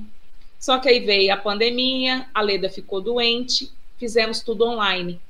E foi maravilhoso, porque a gente se conectou com o Brasil inteiro. Então foram seis meses de formação, contando, é, fazendo esse, essa conexão sobre a contação de histórias. E aí eu não parei. Então eu tenho feito assessoria online para algumas pessoas, né? Eu cobro por hora para essas pessoas, explicando tanto do serviço social como da contação de histórias sobre o uso de recursos, sobre portfólio, sobre é, orçamento, né? E eu tenho contado muito com a ajuda de uma pessoa incrível que é a Daniele Giovannini, não sei se ela entrou, ela falou que ia ter um compromisso. Ela é dessa área comercial, ela fez vários atendimentos comigo para me dar esse norte, porque você fazer precificação de um produto é uma coisa, Yara, quanto que custa essa tiarinha? Você vai lá na loja de 199, tá lá o preço, né? Dois reais. Qual é o valor do contador de histórias? E isso é uma coisa que tem pegado muito, assim, sabe, Alexandre? O reconhecimento mesmo, porque você vê. Se você pôr na ponta do lápis, né, quanto que custa o seu deslocamento, quanto que custa a sua maquiagem, quanto que custa o seu cabelo, quanto que custa seu, seu, seus recursos, quanto que custa o livro que você comprou, Sim. Eu, por exemplo, não sou é, contadora de história de PDF. Eu sou contadora de histórias de livro. Eu levo o livro, eu leio o livro, eu releio o livro, eu faço resumo do livro, eu releio o livro, eu mostro para as crianças, porque além de contar histórias, eu tenho uma responsabilidade enorme de incentivo e de iniciação para esse amor aos livros. Essa é a minha principal responsabilidade, sempre. Eu penso muito nisso. É claro que tem histórias que eu não consigo, que eu não consigo é, ter o hum. material, mas eu pego emprestado, eu vou na biblioteca, eu dou um jeito, eu dou um jeito. Eu me viro. Esses dias eu queria muito a história do bichinho da maçã, do Ziraldo. Eu amo essa história. Eu só sei que eu mandei mensagem para todo mundo que tinha aqui perto de mim, até que meu cunhado falou assim: Ara, a biblioteca municipal. Eu falei: ah, consegui. Aí eu fiquei tão apaixonado pelo livro que eu não queria devolver, não. fiquei mais do que devia. Mas estudei a fundo, fiz o resumo, olhei item por item. Enfim, então esse esse esse esse olhar, né, sobre a formação é levar para as pessoas o que eu tive que aprender na marra e eu aprendo todos os dias. Então é para minimizar os caminhos. E era, mas contador de histórias tem que ter formação? Não. A minha mãe é uma contadora de histórias nata. Ela, ela tá aqui conversando com você, de repente. Ah, aí ela começa. Nananana, e sai, e flui. As nossas avós, né? Grande parte das nossas avós, inclusive, o meu nome, Ayagóis, é, todo mundo fala assim: ah, por que, que você não usou seu nome? Seu nome já é tão curto, tão bonito. Eu falei, eu gosto do meu nome gosto muito, mas eu queria ter uma pegada intimista, uma pegada próxima, pessoal, carinhosa. E, e sempre o pessoal me chamou de Iaiá. Eu tenho vários apelidos, mas o Iaiá que o Berlândia pegou e Campinas também. E é, todas as pessoas que, que eu convivo, assim, grande parte, por exemplo, minha mãe é Maria Priscida, mas todo mundo chama ela de Cida. A minha avó Domingas era avó do, a minha avó Josefina era avó fina. Eu falei, o quê? Eu vou fazer o Iaiá mesmo, que até tem uma menina hoje. Seu nome é qual? Eu, Iaiá. Hã? Iaiá? Iaiá? o outro menino falou você é irmã do ioiô? sou, sou irmã do ioiô. E aí eu peguei o góis é, por uma questão de respeito à minha ancestralidade e um processo de cura mesmo das mulheres que, que vieram antes de mim, tanto do mundo como da minha família. Mulheres que sofreram muito, mulheres que tiveram que esquecer os seus sonhos e ficarem muito duras perante a vida. E eu achei que se eu usasse principalmente o sobrenome da minha avó, Josefina, a mãe do meu pai, eu estaria curando ela, hum. sabe? Tentando amenizar o que ela carregava dentro da alma dela. Certa vez, uma conversa que nós tivemos, umas histórias que ela contava, em especial dos irmãos Neves, Naves aqui, né? até não sei se eu errei sobre o nome, me desculpem.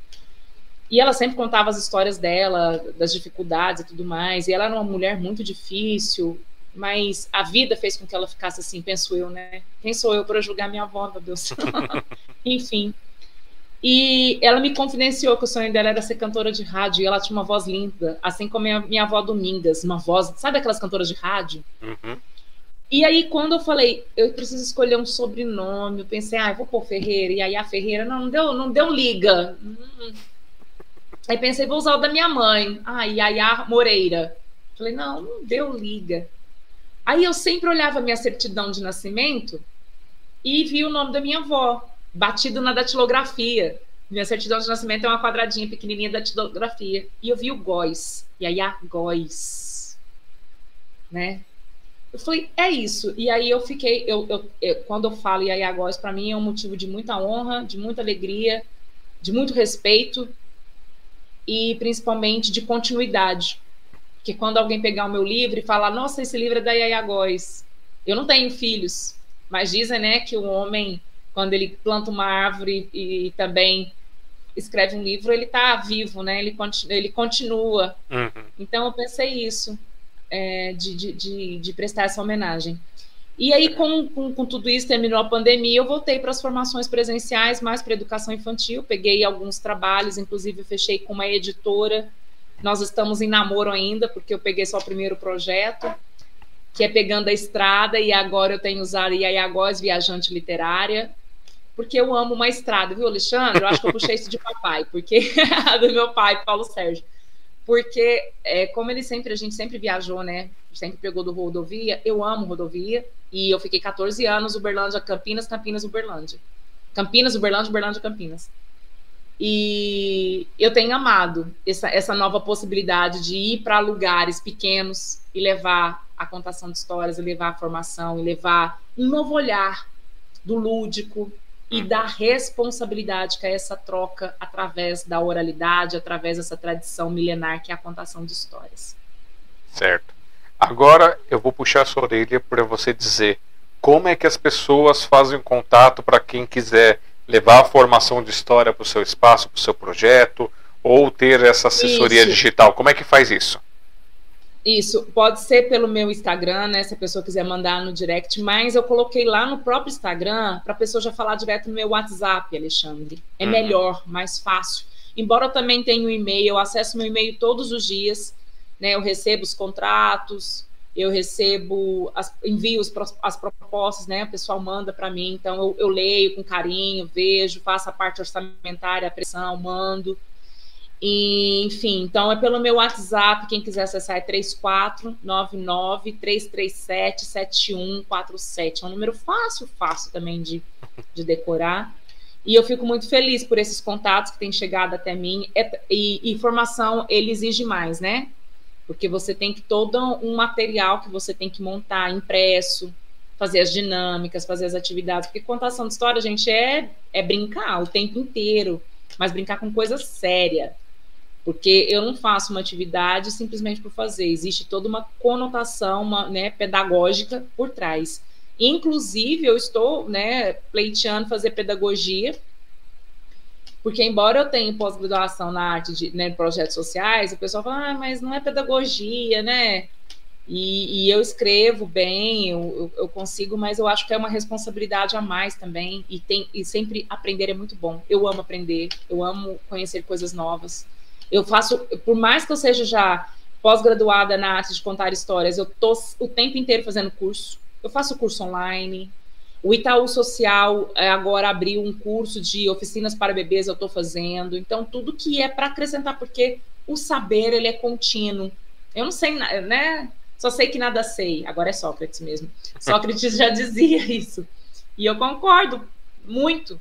E cada hora eu estou aprendendo uma coisa nova. É e, e, e, principalmente ouvindo as pessoas, o que elas querem, o que elas imaginam, o que elas desejam, o que elas sonham. Isso tudo acrescenta no meu trabalho. Certo. Então, é o, é o seu WhatsApp de contato que eu tenho aqui, que é para negócios. É. Tá, então eu vou Exatamente. deixar aqui. Exatamente.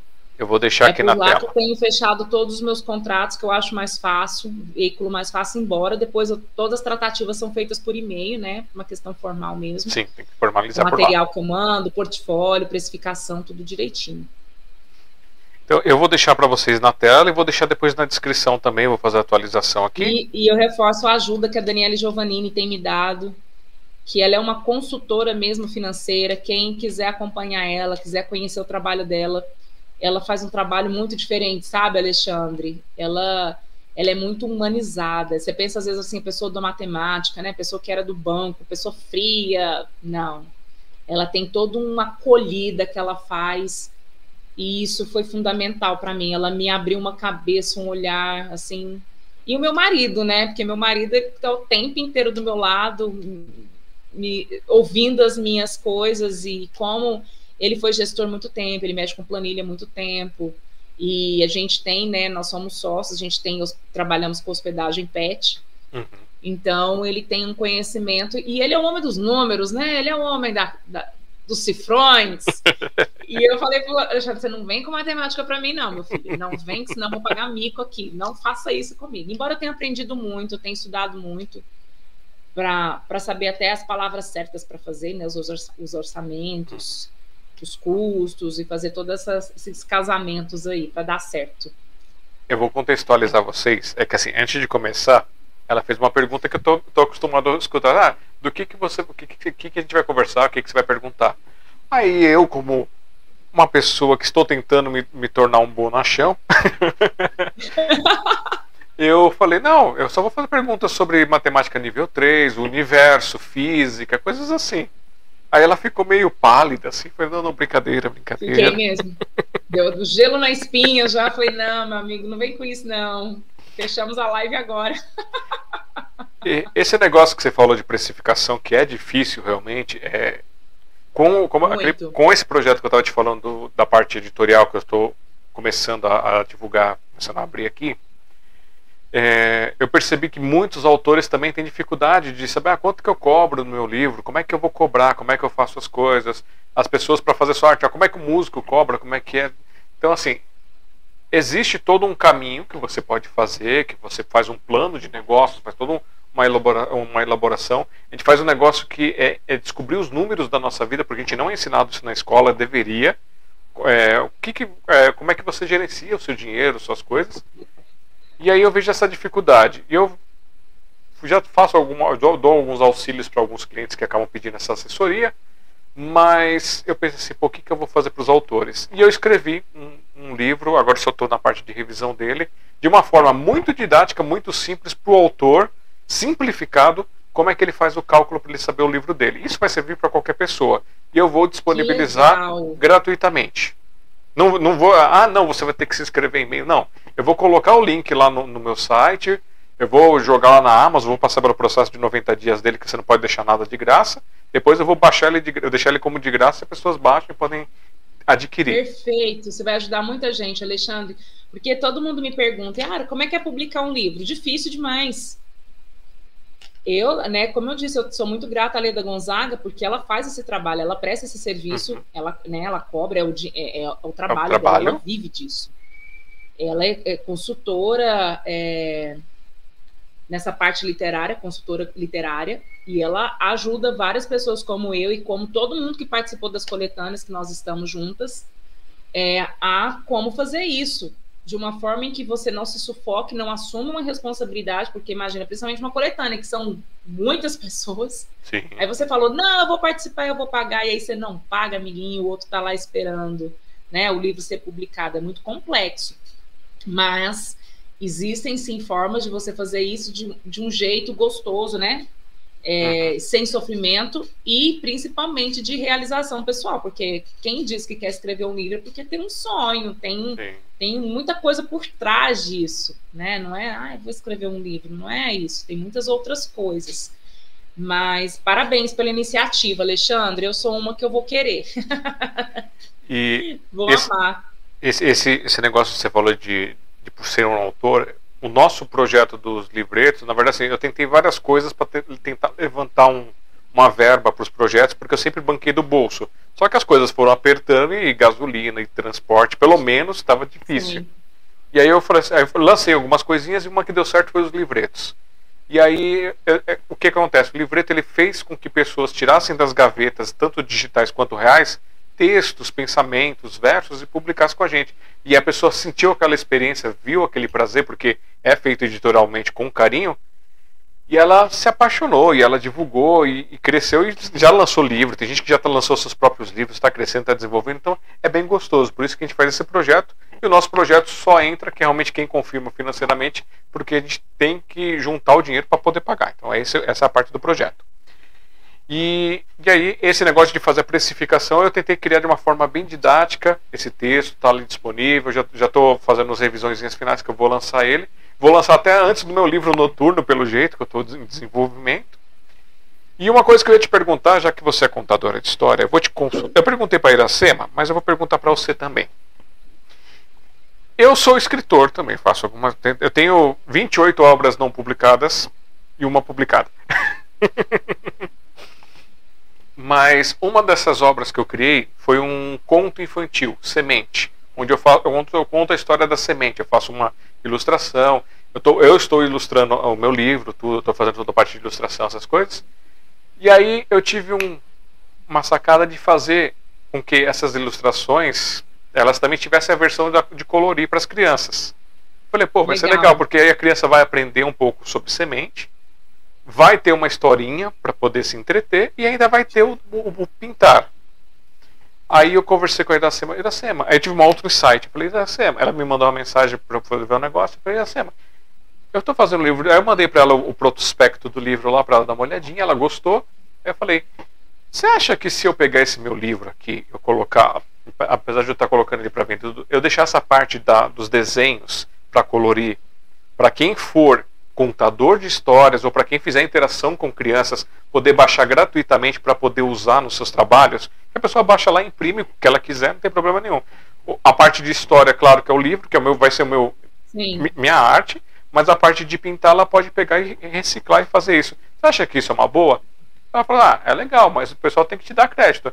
Mas você não está tão preocupado com crédito. Crédito é bom porque ajuda a levantar as outras coisas, mas eu acho que vai ajudar os contadores. E aí eu te pergunto, você acha que isso seria uma coisa interessante para os contadores, para as pessoas poderem ter essa, essa ferramenta? Eu acho o máximo. E eu vou te falar por quê. Tudo que é para agregar eu gosto. Eu, Yara, falando eu, Yara, como contadora. Vou te dar um exemplo. É, eu tenho feito muita contação de histórias em livraria. E eu gosto de fazer uma atividade paralela. De não morrer a história só por ali, dar uma continuidade, porque eu vou ter tempo e a livraria também se propôs a querer, olha, vamos acrescentar alguma coisa da história. Aí a gente foi, pesquisou fotos, pesquisou imagens, fizemos desenhos. Eu me dispus a isso, não fui recreadora nem oficineira. Eu quis agregar. Foi uma troca que eu fiz com a livraria. E as crianças amaram. Porque aí eles vieram querer pegar no livro. Como que estava lá no livro mesmo? Deixa eu ver. Ah, aqui eu vou, eu vou acrescentar tal. E desenha no lado. Você falou tal coisa, eu vou colocar aqui do lado. E eu, particularmente, na minha história da Lele a Menina Sorriso, que tá até aqui, ó, minha bonequinha, aqui ela, ó. Eu tô concorrendo a um edital público aqui de Uberlândia. Eu vou colocar uma folha dela para que o pessoal possa destacar e pintar. Vai ter uma folha em branco. E gratuito, né? Vai estar tá já lá. E vai ter um clipe que o pessoal vai acessar o YouTube da música da, da personagem. Uhum. E eu já concedi os direitos autorais, porque é outra discussão que tem se feito, né? Nossa, como que eu vou descobrir se, se o autor fulano tem direito autoral? Eu falei, olha, isso é complexo, tem feito várias discussões sobre isso. Tem autor que já falou que não quer que faça nada com ele um livro, né? Você pesquisa sobre. Uhum. Mas tudo que você põe hoje na internet automaticamente já vai para a pessoa, entendo eu isso, né?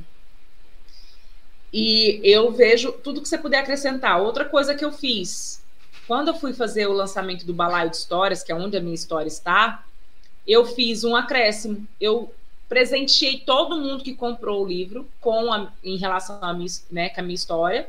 Eu fiz um imã de geladeira, um formato de bicicleta, e paralelo, quem quis comprar, eu fiz um jogo da memória. Então, isso vai do autor, Alexandre. Uhum. Né? Se você acredita. E, e, e, ó, eu comprei um material recentemente para o folclore, que tem um pessoal de pedagogia fazendo cada trabalho lindo, fazendo mesmo material lindo para você imprimir, para você contar a história, mas tudo com direito autoral. Aí eu acho certo olha, você só vai, você não pode fazer tal coisa, está escrito lá, como no livro também está falando, isso aqui você não pode copiar porque tem um direito autoral, e você tem que respeitar isso, né? Então, mas se você quer acrescentar, agregar, desculpa, mas eu, eu, eu, penso que todo mundo vai querer sim, quem, né, quem for fazer o, o adicional, e educação infantil eles fazem muito isso, né? Sempre tem alguma atividade extra, e serve como fixação também da história, proximidade uhum. com o autor, proximidade com o personagem, proximidade com a história. É um, é um valor agregado, penso eu. É, é uma coisa que eu, que eu, que eu realmente estou pensando até é um resgate dessa história que ela estava parada ali. E eu falei, vou fazer um negócio desse que vai agregar, acho que vai trazer, talvez traga uma experiência tão boa como a que eu tive com o meu livro aqui do Para que serve uma árvore. Eu criei ele para poder tirar um, uma raiva que eu estava sentindo do pessoal, porque eu sou o defensor do meio ambiente, das árvores e das coisas. Só que não é só o defensor por defensor, eu tenho que contar por quê, qual a importância. E aí eu fiz é, versos e poesias que têm as suas vozes, seus pensamentos, e eles trazem para que serve uma árvore. E esse livro, apesar, de ser, um, apesar de ser um livreto, ele.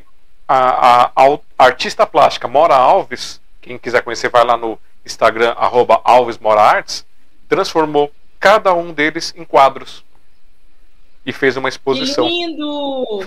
Você vai gostar de conversar com a Ana Lúcia e com a Daniele também. Elas são amantes da, da, das árvores, assim como eu também sou, abraçadeiras de árvores. eu sei que assim, ela fez a exposição, ficou em Guarulhos durante um, um período, aí eu trouxe aqui para São, São Paulo, no Paris aí voltou para Guarulhos, agora parece que vai é, tá terminando de acertar para ir para Bertioga. Eu estou tentando levar para uma outra cidade também para poder fazer a divulgação da arte que dela. Legal. E esse presente que ela fez, porque ela falou: ah, "Posso fazer?" Eu falei: "Pode". Né? Ela entrou em contato, falei, com certeza, com certeza. Isso que eu tô falando, valor agregado e tá tudo bem. Nossa, e ficou lindo, e ficou legal. E, eu fui, e a gente fez um lançamento junto. Eu fiz um sarau junto com o lançamento dela. Fez aquela bagunça, aquela coisa toda.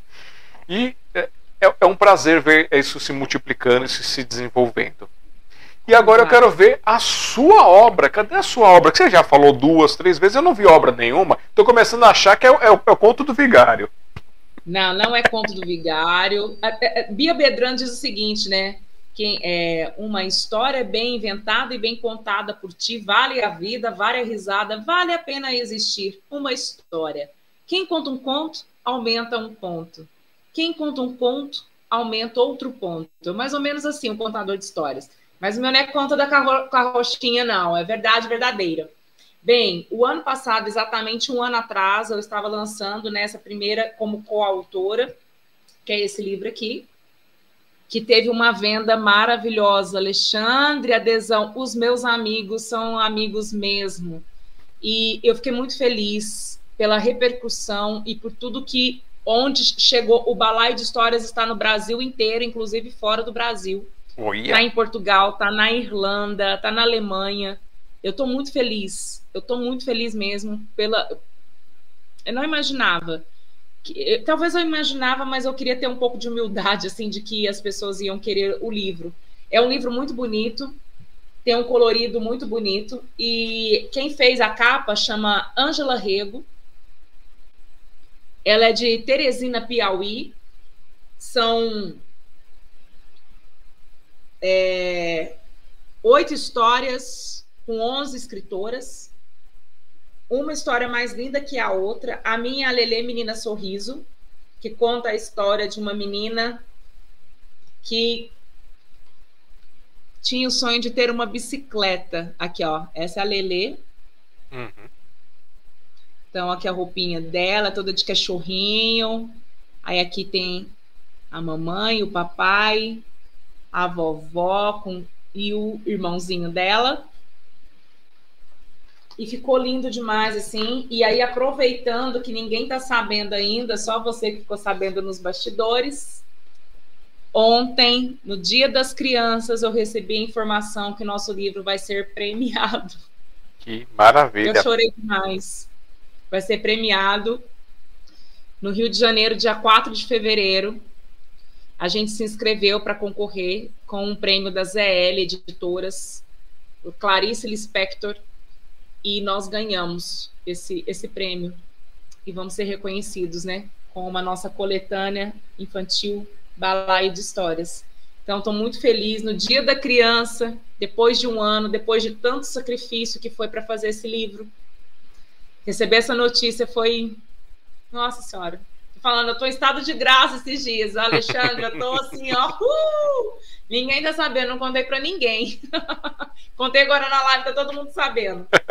E o outro livro que eu participei de outros livros, Alexandre, uhum. inclusive um livro de assistência social é, do Instituto Paulo Freire, há um tempo atrás, mas eu, eu, já procurei esse livro aqui em casa de tudo quanto é jeito, eu não consegui encontrá-lo ainda mas eu vou encontrá-la porque foi um ano inteiro, foi maravilhoso participar desse pessoal do Instituto Paulo Freire, foi incrível. E teve outras obras que eu participei, como Contracapa, como Prefácio, ou com pequenos, um, um pequeno texto, uma participação bem singela, bem simples. E aí, esse ano, no início do ano, nós lançamos esse daqui, que é um livro de crônicas e poesias, com 12 mulheres, inclusive eu, contadores de histórias e catadores de histórias, uma só voz. E aí ficou esse livro lindo também, que é lindo, lindo, lindo, lindo. E agora estou participando. Esse aqui foi pela Seleto Editorial, com a coordenação da Leda. Esse daqui foi pela Páginas Editora, que escrita de forma independente através né, do, desse projeto do PEMIC aqui da cidade de Uberlândia, que eu estou pleiteando, que eu escrevi, participei do edital. Vou também sair agora no início do ano com um artigo com o pessoal de Brasília. Tem um outro agora também que é da páginas que chama Miau de Amor, que é uma história que você tinha que participar com a história de algum bichano. Eu escrevi a história da gata Flor, que é da Aurora, minha gatinha. Que é um texto lindo, muito, muito fofo que ficou. E tem um outro livro que eu estou participando, mas eu não estou lembrando agora, mas é porque eu não tive resposta ainda, então eu não vou falar. Bom. Mas tá para sair bastante coisa e tudo indica, né, com, com a com, com a criação, com a publicação da Lelê Menina Sorriso de forma independente, aí eu vou escrever os outros dois projetos que estão engavetados, que também são infantis, mas já estão escritos, que uma é homenagem aos meus pais, que chama Papai P, Mamãe M, e o do gatinho, do ratinho queijo, que é em homenagem aos meus irmãos. Então já está tudo escrito, mas tá para ser, se Deus quiser, aí nos próximos tempos, nos, nos, próximos dois anos serão publicados. Então agora, agora eu, vou, eu vou destrinchar tudo que você trouxe para gente, porque eu tomei um puxão de orelha aqui. Tô vendo que tem alguém. Tem uma fadinha aí no seu ouvido, né? Deu um puxão de orelha e falou: Você não vai dar um parabéns pra pessoa? Você vai ficar só no rum-rum? Eu, eu preparo karma. Imagina, então, assim, primeiramente para vocês, com esse livro de vocês, os nossos parabéns, muito sucesso, muitas alegrias.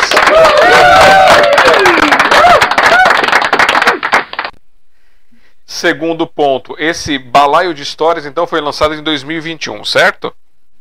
No Dia das Crianças. E onde as pessoas podem adquirir? No meu WhatsApp, pode mandar mensagem, meu amor. Tem aqui ainda. A gente. Porque o que, que acontece? Algumas pessoas que participaram não tiveram condições de vender. Uhum.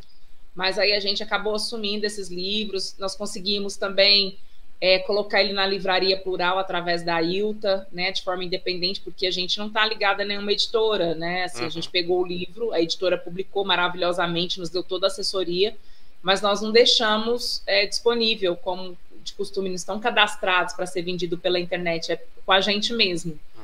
né? E fica mais próximo também, é, é muito legal. É. E tem versão é digital lindo. dele ou não? Não, não fizemos. Mas eu, eu vou tentar fazer. Da, da Lelê Menina Sorriso, eu quero também tentar fazer ele em braille. Eu tenho um sonho de fazer livro em braille. E aqui nós temos um grupo de braille muito forte. E eu também conheço o grupo de braille de Campinas. Então, eu creio eu que depois que eu fizer a próxima versão, eu vou conseguir colocar ele em braille, que é um desejo que eu tenho.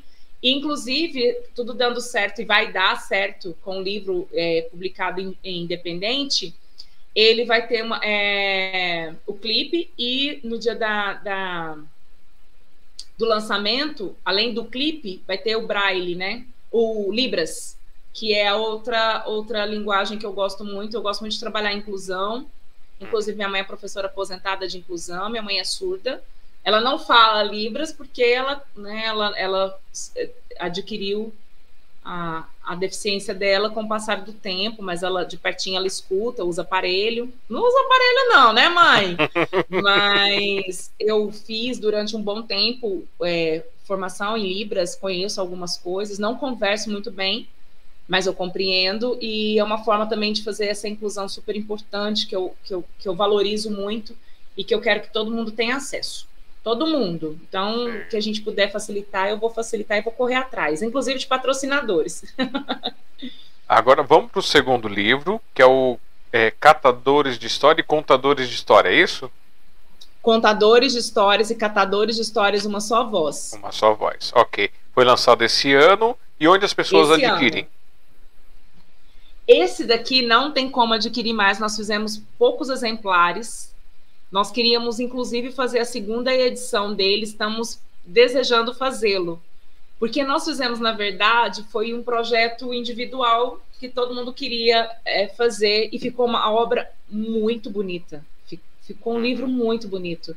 Toda vez que eu leio, eu me emociono com o que todo mundo escreveu aqui. Uhum. Quem sabe logo, logo eu consigo. Mas é, se alguém tiver interesse, pode mandar mensagem, porque eu sei que tem uma pessoa que que pediu para fazer mais e tem disponível.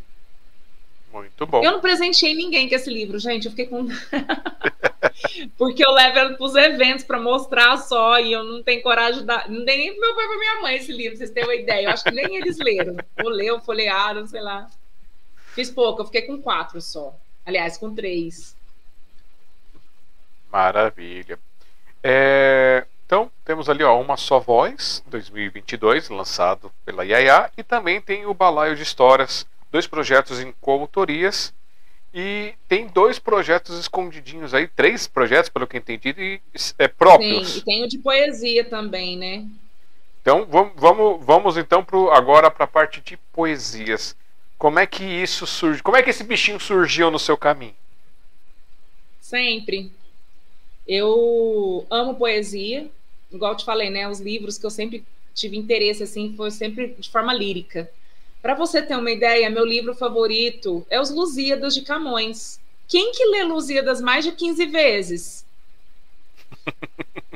Eu tenho ele em várias versões, porque eu sou louca por esse livro. É... Eu gosto da poesia dele, da musicalidade dele, da, da história que ele, que ele tem, que ele traz. E o que me fez mais além, né, de, de sempre, como eu disse, né, eu sempre a minha vida na minha casa sempre teve esse esse esse essa, esse astral pelas músicas, pela história da minha família mesmo. Mas o que mais aí que o bichinho que me fisgou mesmo foi na sexta série eu vou prestar minha homenagem aqui à minha professora da sexta série, a Nádia Mortosa, com quem eu troco mensagens. Quem me escreveu um texto lindo na oitava série, quando eu concluí o ginásio, dizendo que eu seria uma grande mulher. Ela escreveu isso para mim e eu guardei na minha agenda. E assim que eu voltei para Uberlândia, a primeira coisa que eu fiz quando eu fui para Itumbiara, na casa dos meus pais, eu pedi para minha mãe: mãe, eu preciso encontrar a Nádia e dizer o quanto ela foi importante na minha vida, o quanto ela significa na minha vida. Acho que ela não entendeu muito, ou talvez entendeu, sei lá. Mas ela me apresentou Fernando Pessoa. Porque, assim, é, a frase que ele tem, né, que é um poema grande, mas que todo mundo só pega um trecho, que é, tu, é tudo vale a pena quando a alma não é pequena. E aquilo ressoou muito comigo por conta da minha religião, que sempre falou de alma. E eu nunca tinha ouvido em lugar nenhum, além da minha religião, falar de alma. E de repente eu vejo um poeta que usava vários pseudônimos, que tinha várias, né, várias máscaras assim para falar sobre si, falar sobre como via a vida de formas diferentes, muito louco, né? O Fernando Pessoa é uma pessoa muito, muito demais. E quando eu li isso, eu falei: é esse poeta, é esse, ele fala comigo. Porque ele falava de algo de igual.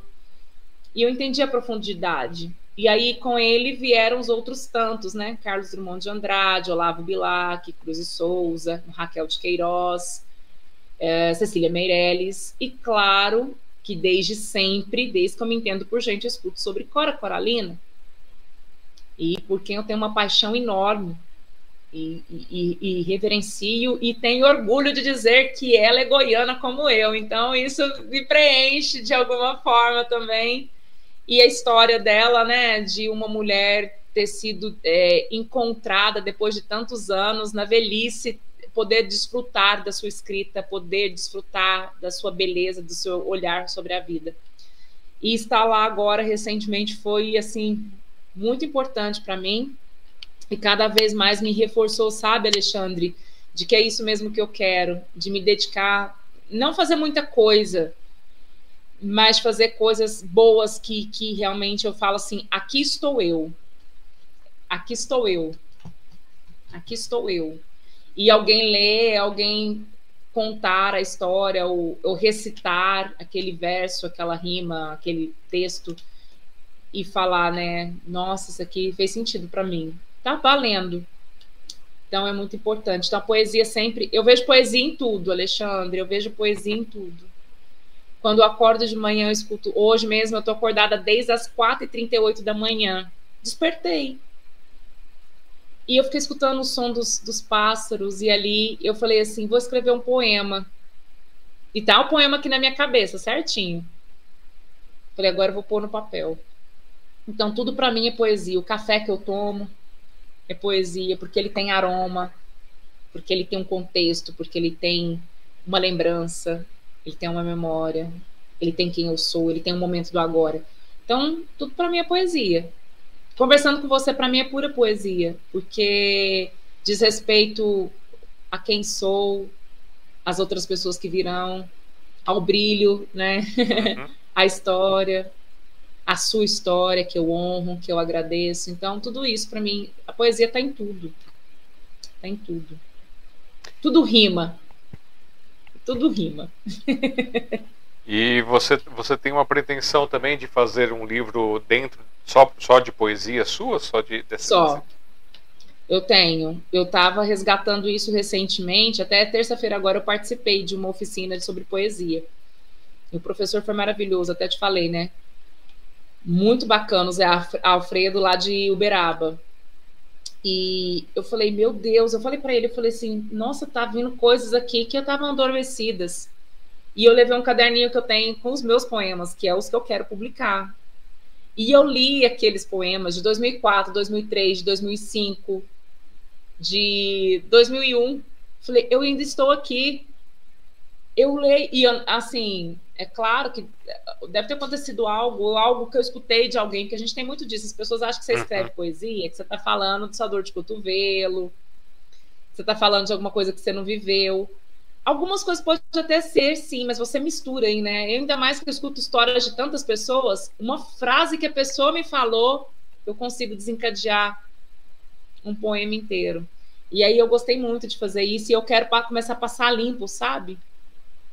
Essas coisas para poder fazer esse, esse, esse livro, de, de me dar a honra de colocar os meus poemas em movimento de não ter vergonha. Eu tenho muita vergonha, porque eu justamente que eu fico pensando, nossa, será que, que as pessoas vão falar, nossa, mas ela escreveu isso? Hum, de quem que ela tá falando? da vida, gente. Eu tô falando da vida. Isso é bom demais.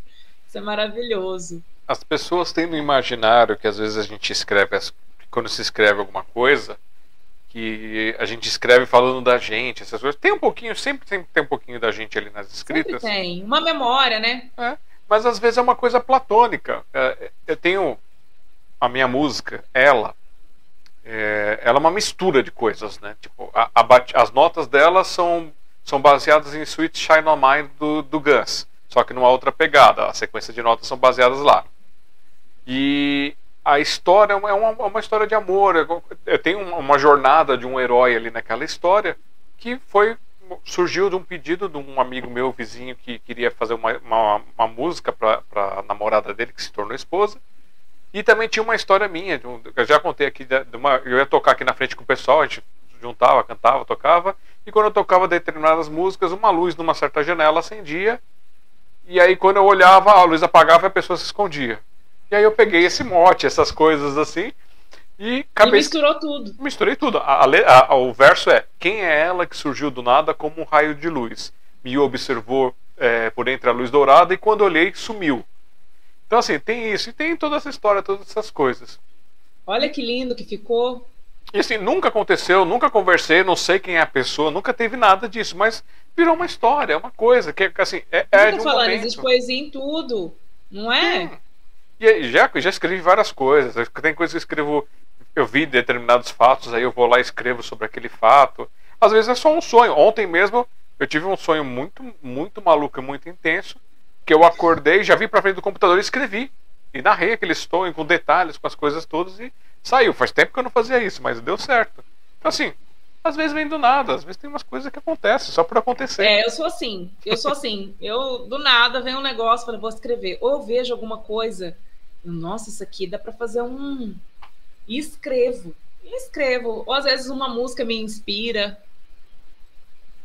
E me diz uma coisa, agora pegando. Você, você falou do teatro, como eu separei algumas coisinhas aqui, então, o, o, na parte do teatro, você fez essas interpretações que você falou que você passou, é, foi lá da árvore a pessoa que, que, interpretou, mas o que mais que você fez dentro do teatro? Assim, você, você experimentou outras, outras posições, outras coisas? Ah, no teatro foi porque como ele era um teatro, né, é, dentro de, de, um, de um preceito religioso, é, embora nossas peças elas nunca é, fizessem apologia religiosa, não. Alguns trabalhos, sim, para algumas celebrações em que era solicitado que a gente fizesse. Uhum. Mas eram histórias que poderiam ser usadas em qualquer espaço, tanto é que foi feito assim. Eu gostei. É, na verdade, eu sempre fiz teatro, né? Na escola, eu fiz teatro toda a minha vida. O primeiro personagem que eu lembro que eu fiz. Não, o primeiro que eu fiz foi declamar poema do Dia das Mães, né? Eu amava, sempre eu falei assim, todo mundo chama de Aparecidinha, né? Mas eu, eu, eu nasci com essa pegada mesmo de não ter vergonha. Embora eu seja uma pessoa extremamente tímida, Alexandre, se eu te contar, eu com gente nova ou gente que eu não tenho tanta intimidade e tem que conversar, eu sou outra pessoa. Eu sou muito vergonhosa, as palavras faltam, eu gaguejo. Então, eu falei assim, nossa, mas você parece que ficou com vergonha. Eu falei, eu sou muito tímida. Não parece, não, mas eu sou. Eu sou mesmo. Eu assumo, eu sou, sim, muito tímida. Com coisas novas e pessoas que me causam uma certa euforia, assim. Não sei porquê. Eu, eu... mas... É... Eu sempre gostei desse negócio do teatro, então comecei com a declamação do poema e depois eu fiz uma sapinha numa peça da escola na quarta série, terceira série e sempre fiz teatro. Uhum. E aí, quando surgiu ir para o Cativarte, foi muito incrível, porque não me conheciam, né? Olha, nós temos o papel de uma doente, você quer? É só entrar e sair. Eu falei, claro que eu quero, tem que começar de algum lugar. Não tem, não tem isso, não. E assim eu fiz.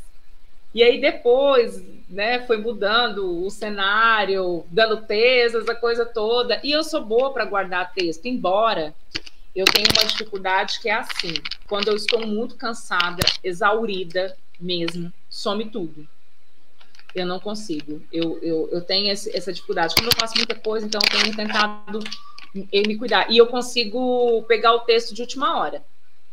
Se você me der um texto aqui, assim, eu, eu, eu, eu leio ele umas três vezes, eu, eu, porque eu tenho memória fotográfica.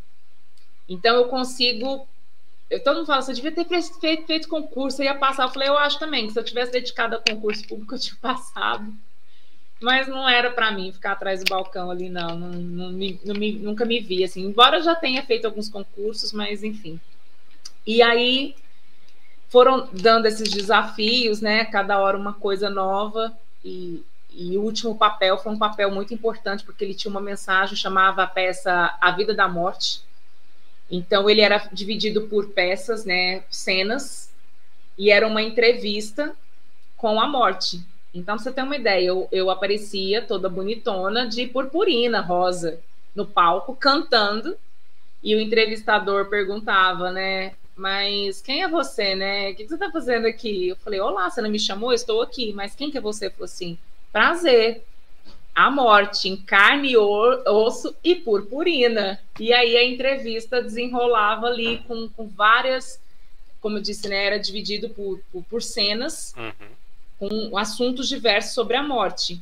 Então tinha uma, por exemplo, do sacerdote da, do Egito Antigo, que acreditava né, que se morresse continuaria vivendo no outro corpo, né, ressuscitaria no mesmo corpo, e quando ele chega do lado de lá, ele vê que não é bem isso Aí tinha uma outra cena que era uma mulher desesperada, né? E quando acordava e percebia que a vida continuava, vinha a babá dela da infância para acolhê-la.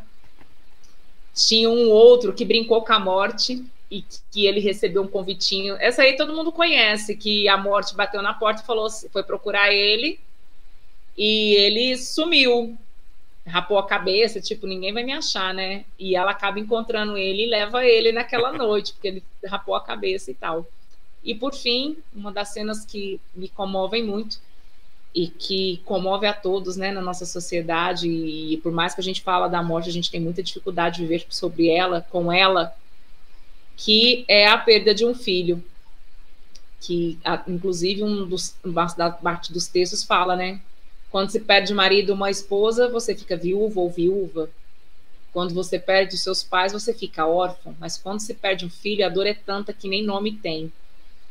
Então, ela traz toda essa reflexão sobre os diferentes tipos de cenários sobre a morte e de como a gente tem que saber encarar, aceitar e trabalhar essa morte. E aí ela encerra com uma mensagem, um texto muito bonito, falando que a morte não é o fim, é apenas o come um novo começo, né? E a gente encerra. E uma das partes dessa cena que eu gosto dessa da, do, da mãe perdendo os filhos é aquela música Um pedaço de mim do Chico Buarque, que é uma das músicas que eu acho mais bonita, assim. Eu acho que é, eu esqueci o nome dela agora, não sei se é Cálice, não, é, não acho que é Cálice, não, Cálice é outra. Não.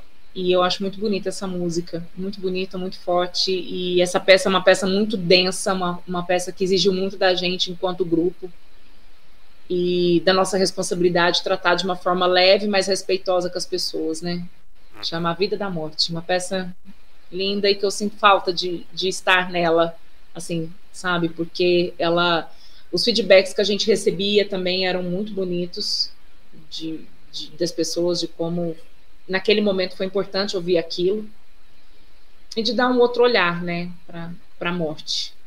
É isso, assim. E ah, e teve as peças infantis que, que eu ah, que eu acredito que aí foi foi assim também algo que eu falei. Eu sempre gostei de trabalhar com público infantil e tem uma peça que chama Natal na Floresta, eu fazia um gambá. Uma gambá toda apaixonante de laço, e com uma vozinha super gostosa, né? E a gente cantava essa dança do bicho, palma, palma é, pata, pata, pé, pé, pé. E, e as crianças vinham, queriam me cheirar, queriam saber se eu era fedida. e queriam me abraçar, e queriam que eu cantasse, queria que eu dançasse. E, e foi uma peça também encantadora, porque eles queriam descobrir o que era o Natal. Então eles e passam algumas situações de medo, de terror, assim, fugindo da dona onça. E aí é uma gambá, um coelho e um jabuti correndo pela floresta até que encontram a dona coruja, que explica tudinho sobre o Natal. E, a, e aí vai o desenrolar da, da peça. É uma peça muito bonita.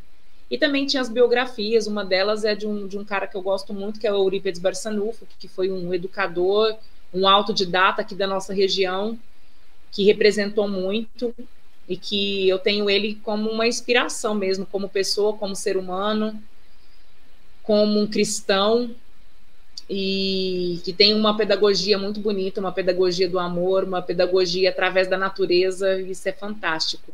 É, o Eurípides Bersanil foi um cara que, que eu admiro muito. Ele é de Sacramento, Minas Gerais, aqui pertinho de Uberlândia. E com toda Eu respondi isso a pergunta. Sim. E com toda essa sua experiência, esse envolvimento, essa paixão, esse brilho nos olhos, você tem vontade ou tem uma prospecção de escrever algo para o teatro? Nossa, você sabe que eu, esses dias eu estava pensando nisso, eu falei, como é que a Vera conseguia? Porque essas peças, adaptações, né, o Eurípides Barçanufo, ela pegou da biografia, ela que escrevia tudo, a Vera que escreveu tudo, estudava muito, assim, e eu admirava ela porque os textos dela é muito rico.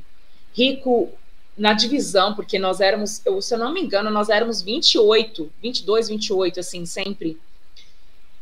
E ela também, por exemplo, ela fazia adaptação das histórias. Teve alguns, é, principalmente de sustentabilidade. Tinha uma que é da Gotinha do Oceano, é linda essa história e eu, e eu me vi, né? Eu fiz a gotinha e eu falei pro meu pai, pai, agora o senhor tá orgulhoso, que até que enfim eu, eu, eu aprendi o seu trabalho, né? Que meu pai punha os videozinhos da gotinha andando pelos canos para ensinar a nossa responsabilidade sobre os rios, as cachoeiras, o desperdício da água. Falei, pai, agora eu virei uma gotinha. E o outro foi falando mesmo sobre o, a importância da árvore, né? Do reciclar o papel. Então a gente sempre teve essa responsabilidade também de levar textos que fizessem com que as pessoas parassem para pensar sobre o seu papel e a sua responsabilidade perante as coisas da natureza. Mas eu nunca pensei, não, escrever nada para o teatro. Quem sabe fazer uma peça infantil, né? Que é a minha uhum. pegada, assim. Quem sabe a gente transforma a Lelê numa história, alguma coisa, mas eu não pensei, não, Alexandre, olha você criando discórdia do amor aqui. Nossa, é tanta coisa que eu quero fazer ainda, né, Alexandre? A gente fala assim, nossa, é, isso é uma coisa que, que eu falo, que apesar né, de estar nos meus 40 e poucos anos, eu sou uma sonhadora incansável, eu quero fazer tantas coisas, eu ainda quero muito trabalhar na rádio, embora já a minha voz já esteja em algumas rádios, em algumas, algumas coisas, mas eu queria ter um programa na rádio mesmo, sabe? Ouvindo as pessoas, falando com as pessoas. É, eu estou para escrever agora, para mandar eu já mandei, quando eu vou embora, até aparecer algumas propostas, mas eu estava muito sem tempo e eu preciso arrumar um lugar para gravar, porque como eu trabalho com hospedagem pet, o barulho, uhum. qualquer coisa já, né? E aí eu parei, falei, olha, não vai dar não, porque hoje eu não tenho lugar para fazer isso, mas eu queria muito, é um dos meus projetos, trabalhar na rádio. Isso é um sonho antigo, antigo, antigo mesmo. Acho que é um dos primeiros sonhos que eu tenho de trabalhar na rádio e eu quero ainda compor mais músicas. Esse é um, é um outro projeto mesmo de aperfeiçoar no cavaquinho e escrever as minhas cirandas, escrever as minhas músicas para trabalhar nas oficinas, né, com as crianças e com os adultos também, principalmente com mulheres, grupos de mulheres, para a feminilidade, para despertar a nossa beleza feminina cada vez mais. Eu, eu, de resgatar mesmo a autoestima, de resgatar o amor próprio, de olhar para dentro da nossa criança interior. São coisas que eu gosto, que eu já fiz várias vezes, mas são projetos que eu tenho assim em mente, sabe? Uhum. E vamos que vamos. É, para quem vai viver o quê? 98 anos? Tá, só tá. só tá aquecendo. Olha eu. e ó, olha só, sabe o que aconteceu? Segunda hora de live! Meu pai e minha mãe ainda estão aí, eu não sei não, acho que eles já foram embora. Olha, o, o, o pessoal do chat aqui, os números do chat estão estáveis de pessoas assistindo, então o pessoal está acompanhando. Pergunta, quem está online ainda ouvindo a Yaya Góes comigo aqui? Só para mandar um beijo. Ô, Alexandre, eu queria aproveitar, se você me dá a oportunidade, eu só queria ler um trecho do meu livro aqui, sem importa? Lê. Só para agradecer aos contadores de histórias e Deixa às pessoas sim. que participaram. N não, não acho falar, não. É, só um, um, trechinho mesmo, porque é uma forma de eu agradecer a, a todo o público que ultimamente tem gostado da minha presença. Eu sou só gratidão. As pessoas falam assim: ah, você cobra para contar histórias? É minha profissão, gente. Eu cobro, é, é trabalho. Tem sido trabalho, embora eu faça meu trabalho voluntário também com essa arte, porque eu quero que ela chegue para todo mundo, mas é meu trabalho né? E cada vez mais eu quero aperfeiçoar esse trabalho e levar o melhor para as pessoas. E aí eu escrevi o seguinte, Alexandre, contador e catador de histórias no tum-tum do coração. Quantas histórias, como quem viu o mar pela primeira vez. Cata histórias como quem caixa conchinhas no mar. Contador de histórias se redobra nas páginas dos livros. Catador de histórias se redobra ouvindo. O contador de histórias tem nas pa palavras escritas o universo infinito do Era uma vez.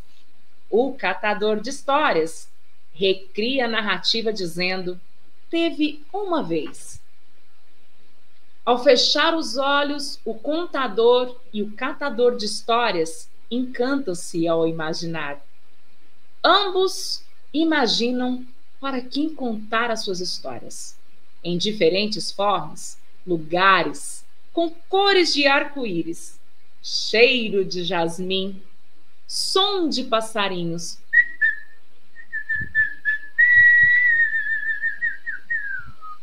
Abraço de urso, sorriso fácil, gargalhadas de que faz a barriga doer.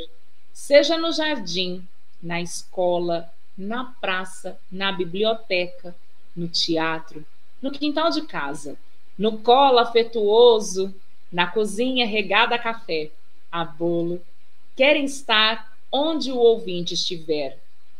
Sou contador de histórias como quem sonha com um mundo melhor.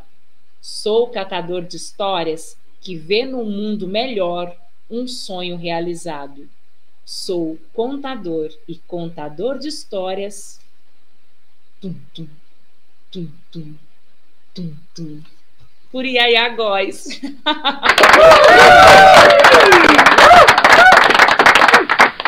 Ó, é muito bom. Te respondendo aqui, ó. Muito bom. Gilda Pereira de Souza.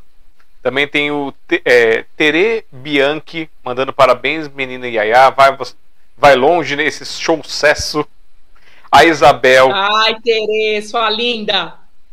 Obrigada, Gilda. A Aparecida. A Cida Maria a Maria Moreira, Então tudo tá assim, o pessoal tá aqui assistindo, tá te dando. Ah, tá... Maria Moreira é minha tia da Bahia, Feira de Santana, é minha, se eu não me engano, é minha tia Lurdinha. Mamãe Sidoca. Será que é minha tia?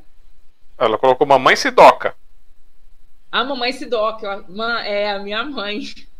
mãe, por que a senhora escreveu Maria Moreira, mãe? Não, não, a Maria Moreira tá embaixo e ela tá ali, Cida Maria. Cida Maria é minha mãe. E Maria Moreira, eu acho que é minha tia Lurdinha, na Feira de Santana, na Bahia. Se eu não estou enganada. É isso mesmo, ela colocou a tia Lurdinha. Ah, tia Lurdinha, maravilhosa! Gente, ela escreve cada coisa linda para mim também. Minha tia também é poetisa, viu, Alexandre? Ela escreve cada coisa linda. Tudo que eu mando para ela, Alexandre, ela faz uma interpretação. Ela me manda uma devolutiva. Ela, minha tia Fátima, minha tia Arminda eu fico assim, ó, aí eu fico lendo, eu falei assim, eu respondo, eu calo a boca, porque essas mulheres escreveram coisas tão incríveis, eu não sei o que, que eu vou falar agora. Eu só mando assim, obrigada, porque tem mais nada o que dizer. Ó, então quem quiser conhecer, quem não conhece ainda, quem chegou agora, quem vai chegar depois, quem estiver assistindo depois, contação de histórias. Ela colocou a arte dela aqui só como contação de histórias e informação. Mas eu já desmembrei aqui, então ó, contadora de histórias, atriz de teatro, evangelizadora, dançarina, cantora de coral, professora e escritora. E também poetisa, que eu esqueci de colocar aqui. Então, olha é. só. Olha quantas artes que ela estava escondida. Falei que eu ia descobrir coisa? Muita. Adoro quando descubro. Nossa, Alexandre, na verdade, assim, né? Eu, eu, eu, eu costumo dizer que se você está nessa vida, você tem que aprender de tudo um pouco. Eu quero muito aprender de tudo um pouco. Sempre. Ouvir das pessoas, coisas legais, assim, para acrescentar na minha vida e para que eu possa acrescentar na vida das outras pessoas. Então, eu, eu também tento ser uma pessoa bacana para as causas, né, uhum. ambientais, para as causas dos animais. Sempre eu estou envolvida com alguma coisa, porque se todo, todo esse universo tiver coeso, equilibrado, o mundo vai ficar melhor. E a gente, como você começou no início da live, é de dentro para fora. Começa primeiro com você, né, com esse amor, com esse cuidado, com esse zelo, com a sua casa interna. E eu não faço casa interna só é, com a aparência, mas é com a casa interna emocional. E eu tento manter a minha saúde mental em dia, sabe? Uhum. Porque como que eu vou contar uma história se eu não estiver bem, se eu não acreditar naquela história? Esses dias mesmo eu escolhi algumas histórias diferentes, assim. E teve duas que mexeram profundamente comigo. Uma foi essa é da do André Neves, que está até aqui o quadro, que chama oh, meu Deus, A Caligrafia de Dona Sofia. É um livro lindo, lindo, lindo. E outro que eu falei, meu Deus, que livro que é esse? Que chama A Cobra Coralina. Tem várias versões, mas o que fazem com essa cobrinha é uma coisa impressionante dizer que ela não, vale, não serve para nada.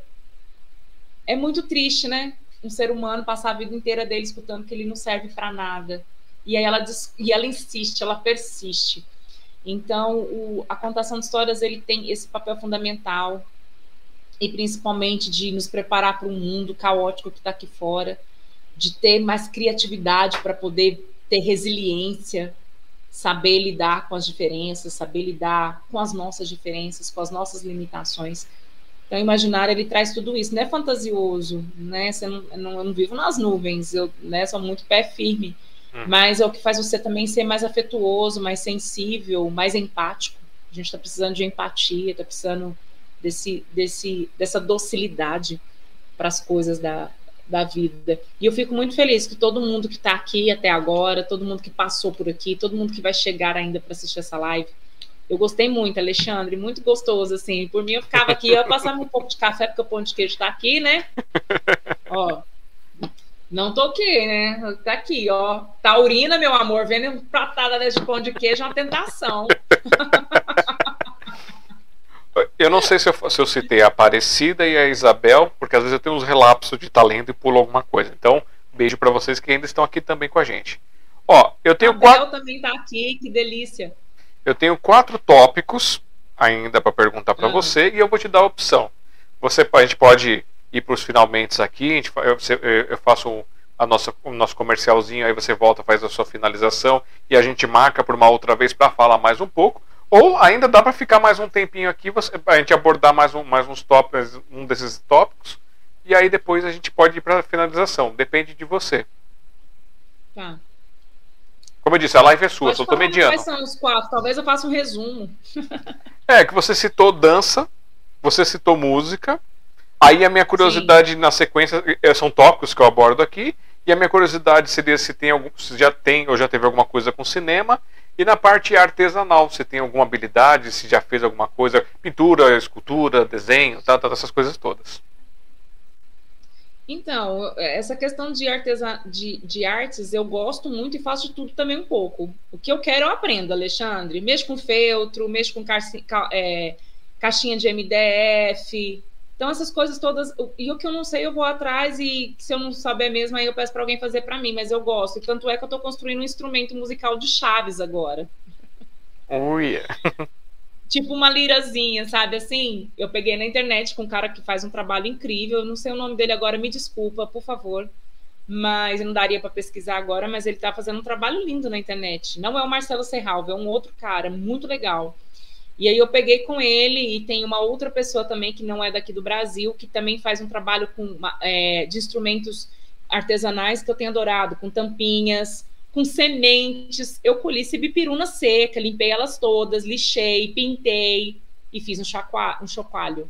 Entendeu? Então, eu, eu sou da arte. Eu vi, gostei, eu vou atrás. O que eu não sei, eu peço para alguém fazer para mim. Tem umas coisas que eu não tenho muita paciência, não, principalmente coisas mais pequenas. Embora eu falo, eu sou designer de sobrancelha, né? Foi um dos cursos que eu fiz, assim.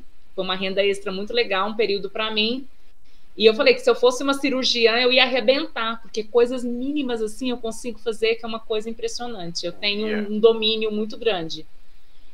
E agora eu estou participando de um projeto aqui na cidade, dentro do Centro Cultural, né, da Secretaria de Turismo, de Cultura e Turismo, é, de Uberlândia, que é um projeto que chama Tecendo Histórias. Então, eu estou bordando um livro do Patinho Feio.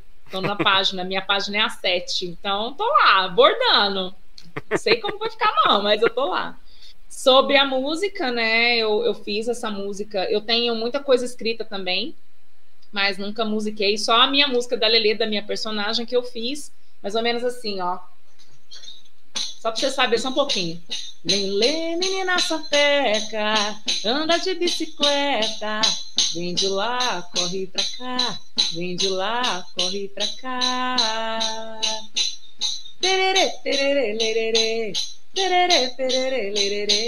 Então eu fiz uma música para gravar a história e que vai estar lançada nesse livro independente. De música, estou fazendo né, instrumento musical que é o cavaquinho, uma novela. Meu professor é um professor maravilhoso, João Errara. Sensacional, menino, é um menino novo, mas é um menino que tem uma didática que eu nunca vi igual, uma paciência meus dedos estão todos calejados, né? Que não dá para ver, estão todos descascados, porque a corda do cavaquinho ela é de aço, ela não é nylon. Uhum. E eu tô lá tentando tocar o brasileirinho, tô legal. Do, ré, mi, fá, sol, lá, sol, do, ré, mi, fá, fá, fá, tem, nem, não, não, não. repetição atrás de repetição. A vida é assim, né? A vida é assim. Levanta, cai, levanta, insiste. Ele escreveu até um mantra para mim, para eu não esquecer, para eu não desistir. falei, professor, depois dos 25 tudo é difícil. Ele, difícil não, você já deu o primeiro passo, você tá aqui. Tá, então tá, calei a boca. e sobre cinema, nunca fiz, eu tinha interesse, até porque em Paulínia, São Paulo, está um dos grandes centros de gravações de cinema no Brasil. E eu tinha até pensado em começar a participar na época lá. É, Principalmente estava tentando tirar meu DRT, né, de atriz, mas aí eu vim embora para Uberlândia, eu falei, ah, não vou mexer com isso por enquanto, não. E eu fiz um filminho que está na internet, já procurei o link, mas não acho, que é contando uma história muito divertida com minhas amigas. Ficou muito legal esse filminho, mas graças a Deus eu não achei, porque eu não quero que ninguém assista. Porque... mas eu, eu, eu, queria muito fazer assim, eu acho lindo o cinema, eu acho um projeto muito legal, mas eu queria fazer dentro da minha pegada religiosa, sabe, Alexandre? Uhum. Eu queria fazer dentro da, da minha religião, assim, dentro do, do, do, dos conceitos que eu acredito mesmo. Sim. Até porque o cinema, dentro da, da esfera espírita, tem, pegar, tem criado muitas coisas, né? Nós temos o Chico Xavier, nós temos é, o Nosso Lar, agora está para ser lançado um outro, acabou de ser lançado Arigó, então era uma coisa que eu queria fazer, dentro da, da minha perspectiva religiosa, queria muito fazer. E a outra coisa que você perguntou... Dança! A dança, exato. Eu sempre gostei de dançar, danço muito, sempre. Eu fui a, a menina que abria a roda e saía, era a última a sair, né? E eu faço dança flamenca. Eu estou faltando um pouco os últimos tempos, mas por conta dos trabalhos, né, de contação de histórias e da formação. Inclusive, hoje, esse horário, eu estaria lá. é dia de quinta-feira à noite, mas não fui. Minha professora até mandou mensagem, ainda não respondi para ela. Então, eu faço dança flamenca, eu amo. É o meu encontro com o meu feminino, com a minha alma e a realização de um sonho dançar dança flamenca. Eu amo, amo, amo. Danço bem as, muitas coisas, samba, axé, essas coisas não, do dia a dia. Eu gosto da festinha, né, da bagunça. E sou apaixonada pela ciranda de roda, dança circular, faço isso também, embora não seja uma focalizadora de dança circular, mas eu agrego em muitas atividades que eu faço, em especial nos círculos de mulheres, assim. Então, música, onde eu tô, tem música. Tanto, ah, teve uma coisa que eu achei muito bacana. Lá na Plural, por exemplo, tem uma musiquinha som ambiente. Todos os lugares que eu vou, eu coloco um sonzinho ambiente. E todo mundo percebe. Pra dar aquela amenizada, né? Dar aquela acalmada. E depois eu coloco o que tem a ver com, com a história que eu conto, com o ambiente da ação que eu vou fazer.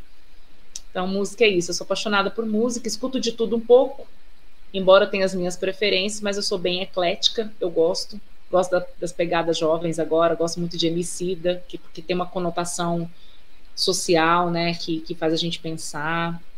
Gosto de muita, tem muita coisa boa aí, muita coisa boa que eu gosto. Mas MPB, aquela romântica, né, uma música, um flashbackzinho, coisa maravilhosa, uma Roxette, Laura Pausini, Ama Ivete Sangalo. Tudo que vem da Bahia eu gosto. E quem chegou aqui por trás, por trás assim, já nos finalmente, a tia Seminha, Iracema, beijo, já falamos mal de você por aqui.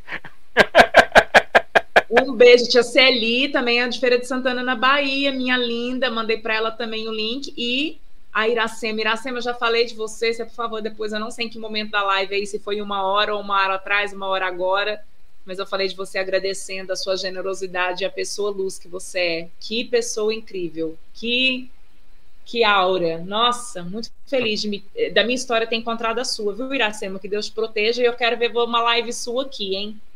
É, vamos puxar as orelhas. Pronto, chamei. então, pessoal, olha só, antes a gente ir para o nosso momento comercial para voltar para as considerações finais, é, lembrando que isso não é um fechamento, porque é, se daqui a um ano ela quiser voltar aqui para contar tudo o que aconteceu ou mais, aí depende muito Nossa. dela. Ela fala assim: "Ó, oh, eu quero participar de novo, tem coisa para contar". A gente agenda e não tem problema nenhum. Vai ter, hein? Vai ter coisa para contar daqui a um ano, muita coisa boa. E assim, ó. É... Profetizando, né, Alexandre? Sim. A gente tem que profetizar, não é? Lança para o universo, o universo realiza. Mas com tudo que você já contou para a gente, com certeza muitas coisas boas vêm por aí.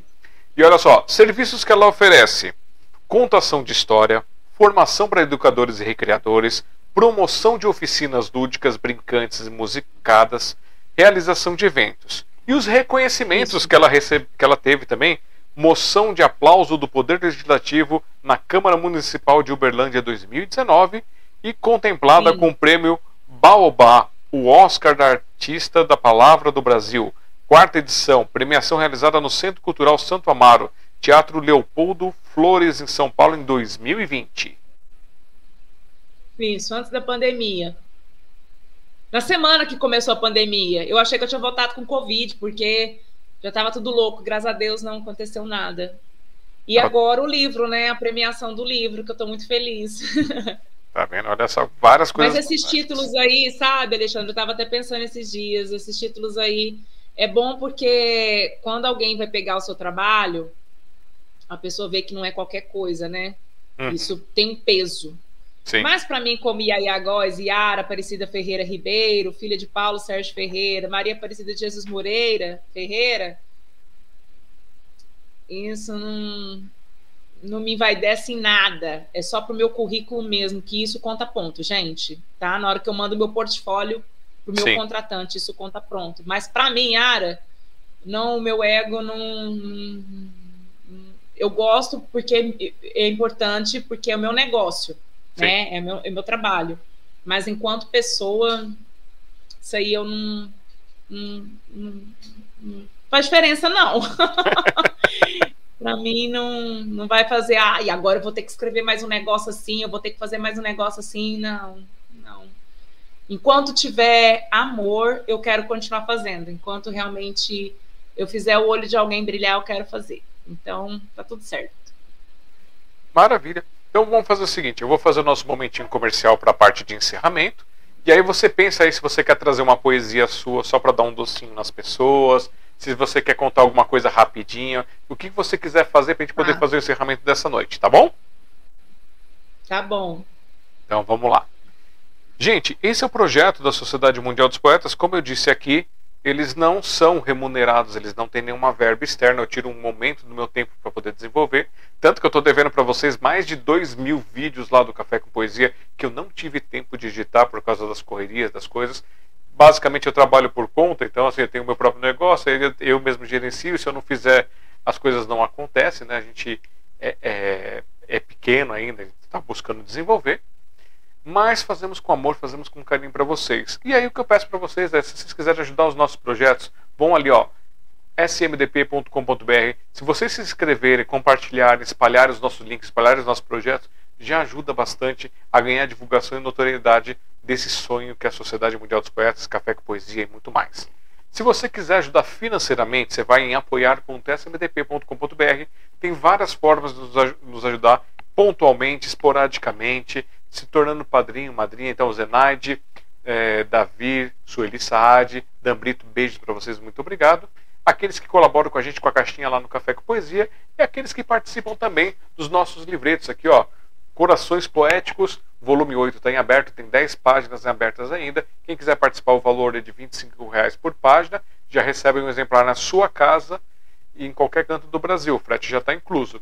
E se você quiser participar com mais páginas, é só entrar em contato com a gente. Aí manda para a gente aqui, ó, foto, nome, é, biografia, o seu textinho de 32, 34 linhas. Se pegar mais páginas, aí vai só, vai, tem, vai só o nome em cima e fica umas 36 linhas aproximadamente, e vocês colaboram com o nosso projeto. Esses projetos, desde a edição anterior, estão disponíveis no ebook.smdp.com.br. Vocês podem baixar gratuitamente para conhecer esses artistas. Muita gente já, já, se lançou com a gente, tirou das gavetas reais e digitais os seus sonhos, os seus textos, os seus versos pensamentos e teve esse prazer de ver publicado, que é feito com carinho, é feito editorialmente, muito bem feitinho. Só que, assim, a gente só faz a produção mediante a juntar todo mundo para participar. É, antes do, da pandemia a gente estava fazendo um por mês e depois da pandemia está é, devagar para fechar, porque a nossa intenção é ter um título e cada título ter 12 capas para ser uma para cada mês, para dar a oportunidade para que as pessoas venham e publiquem-se aqui um valor acessível. É, também, ano passado eu lancei meu livro, Para que serve uma árvore, vocês podem adquirir lá na Amazon, é, formato de e-book. Se estiver fora do Brasil, você consegue também comprar pela Amazon, a versão impressa dele. E aqui no Brasil você consegue comprar direto comigo também. O valor está de 25 reais, ele vai com uma dedicatória enumerado para vocês, que é uma coisa diferencial que eu estou fazendo. Ele se tornou uma exposição pela artista Mora Alves, como eu já citei aqui. Então é o arroba Mora Alves. Vocês conhecem, podem ver a exposição. No meu canal tem alguns dos quadros que, dessa exposição com a narração do poema referenciado dele. Vocês podem lá conhecer e ajudar esse artista que tentar é, ter mais tempo para se dedicar para a arte e fazer muito mais. É que eu falo, sem grana já fazemos o que fazemos, imagina quando um dia pudermos ter uma grana para poder investir e fazer muito mais. E falar também do nosso, da, da parte como editor, eu estou começando a abrir para alguns autores participar com a gente, fazer as suas publicações.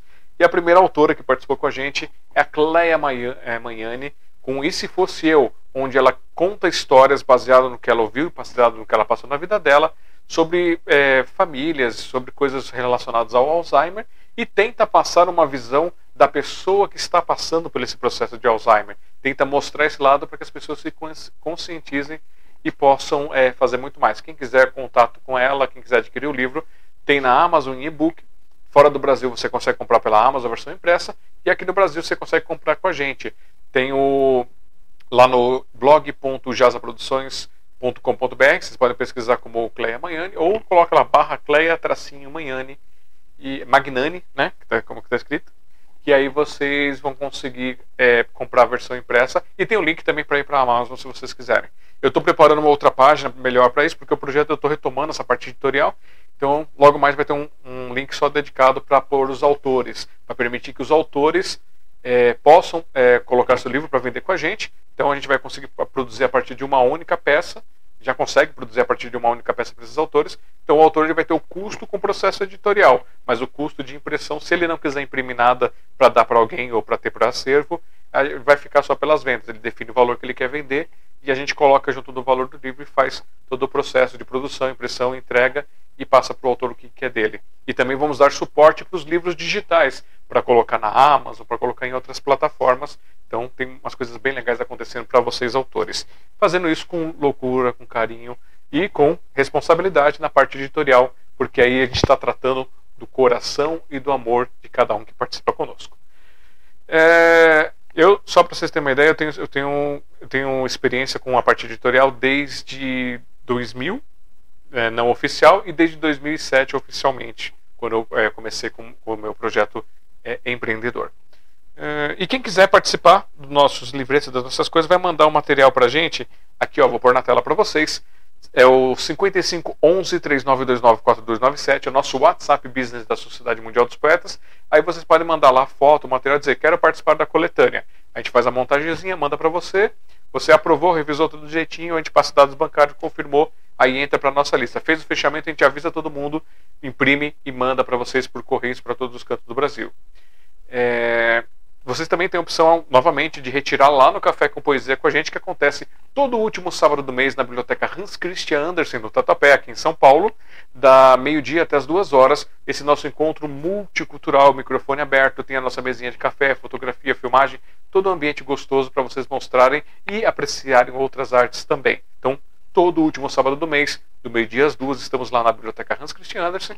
E tirando dezembro, que a gente faz um sábado antes da, do, da semana do Natal. Então a gente faz essa antecipação, mas o restante do ano é sempre nesses pontos, é sempre nesse, nessa data. É... Deixa eu ver que eu esqueci mais alguma coisa. Falei do projeto. Tá, acho que eu falei de tudo. E se você, você também pode mandar para participar do livro aqui no contato arroba cafécompoesia.com.br com o assunto coletânea, a sua foto, o seu texto, as suas informações para participar. E se você quiser se indicar ou indicar alguém para participar aqui do projeto Sinopse, a gente faz um agendamento, é só entrar em contato com a gente aqui no WhatsApp 5511 3929 4297.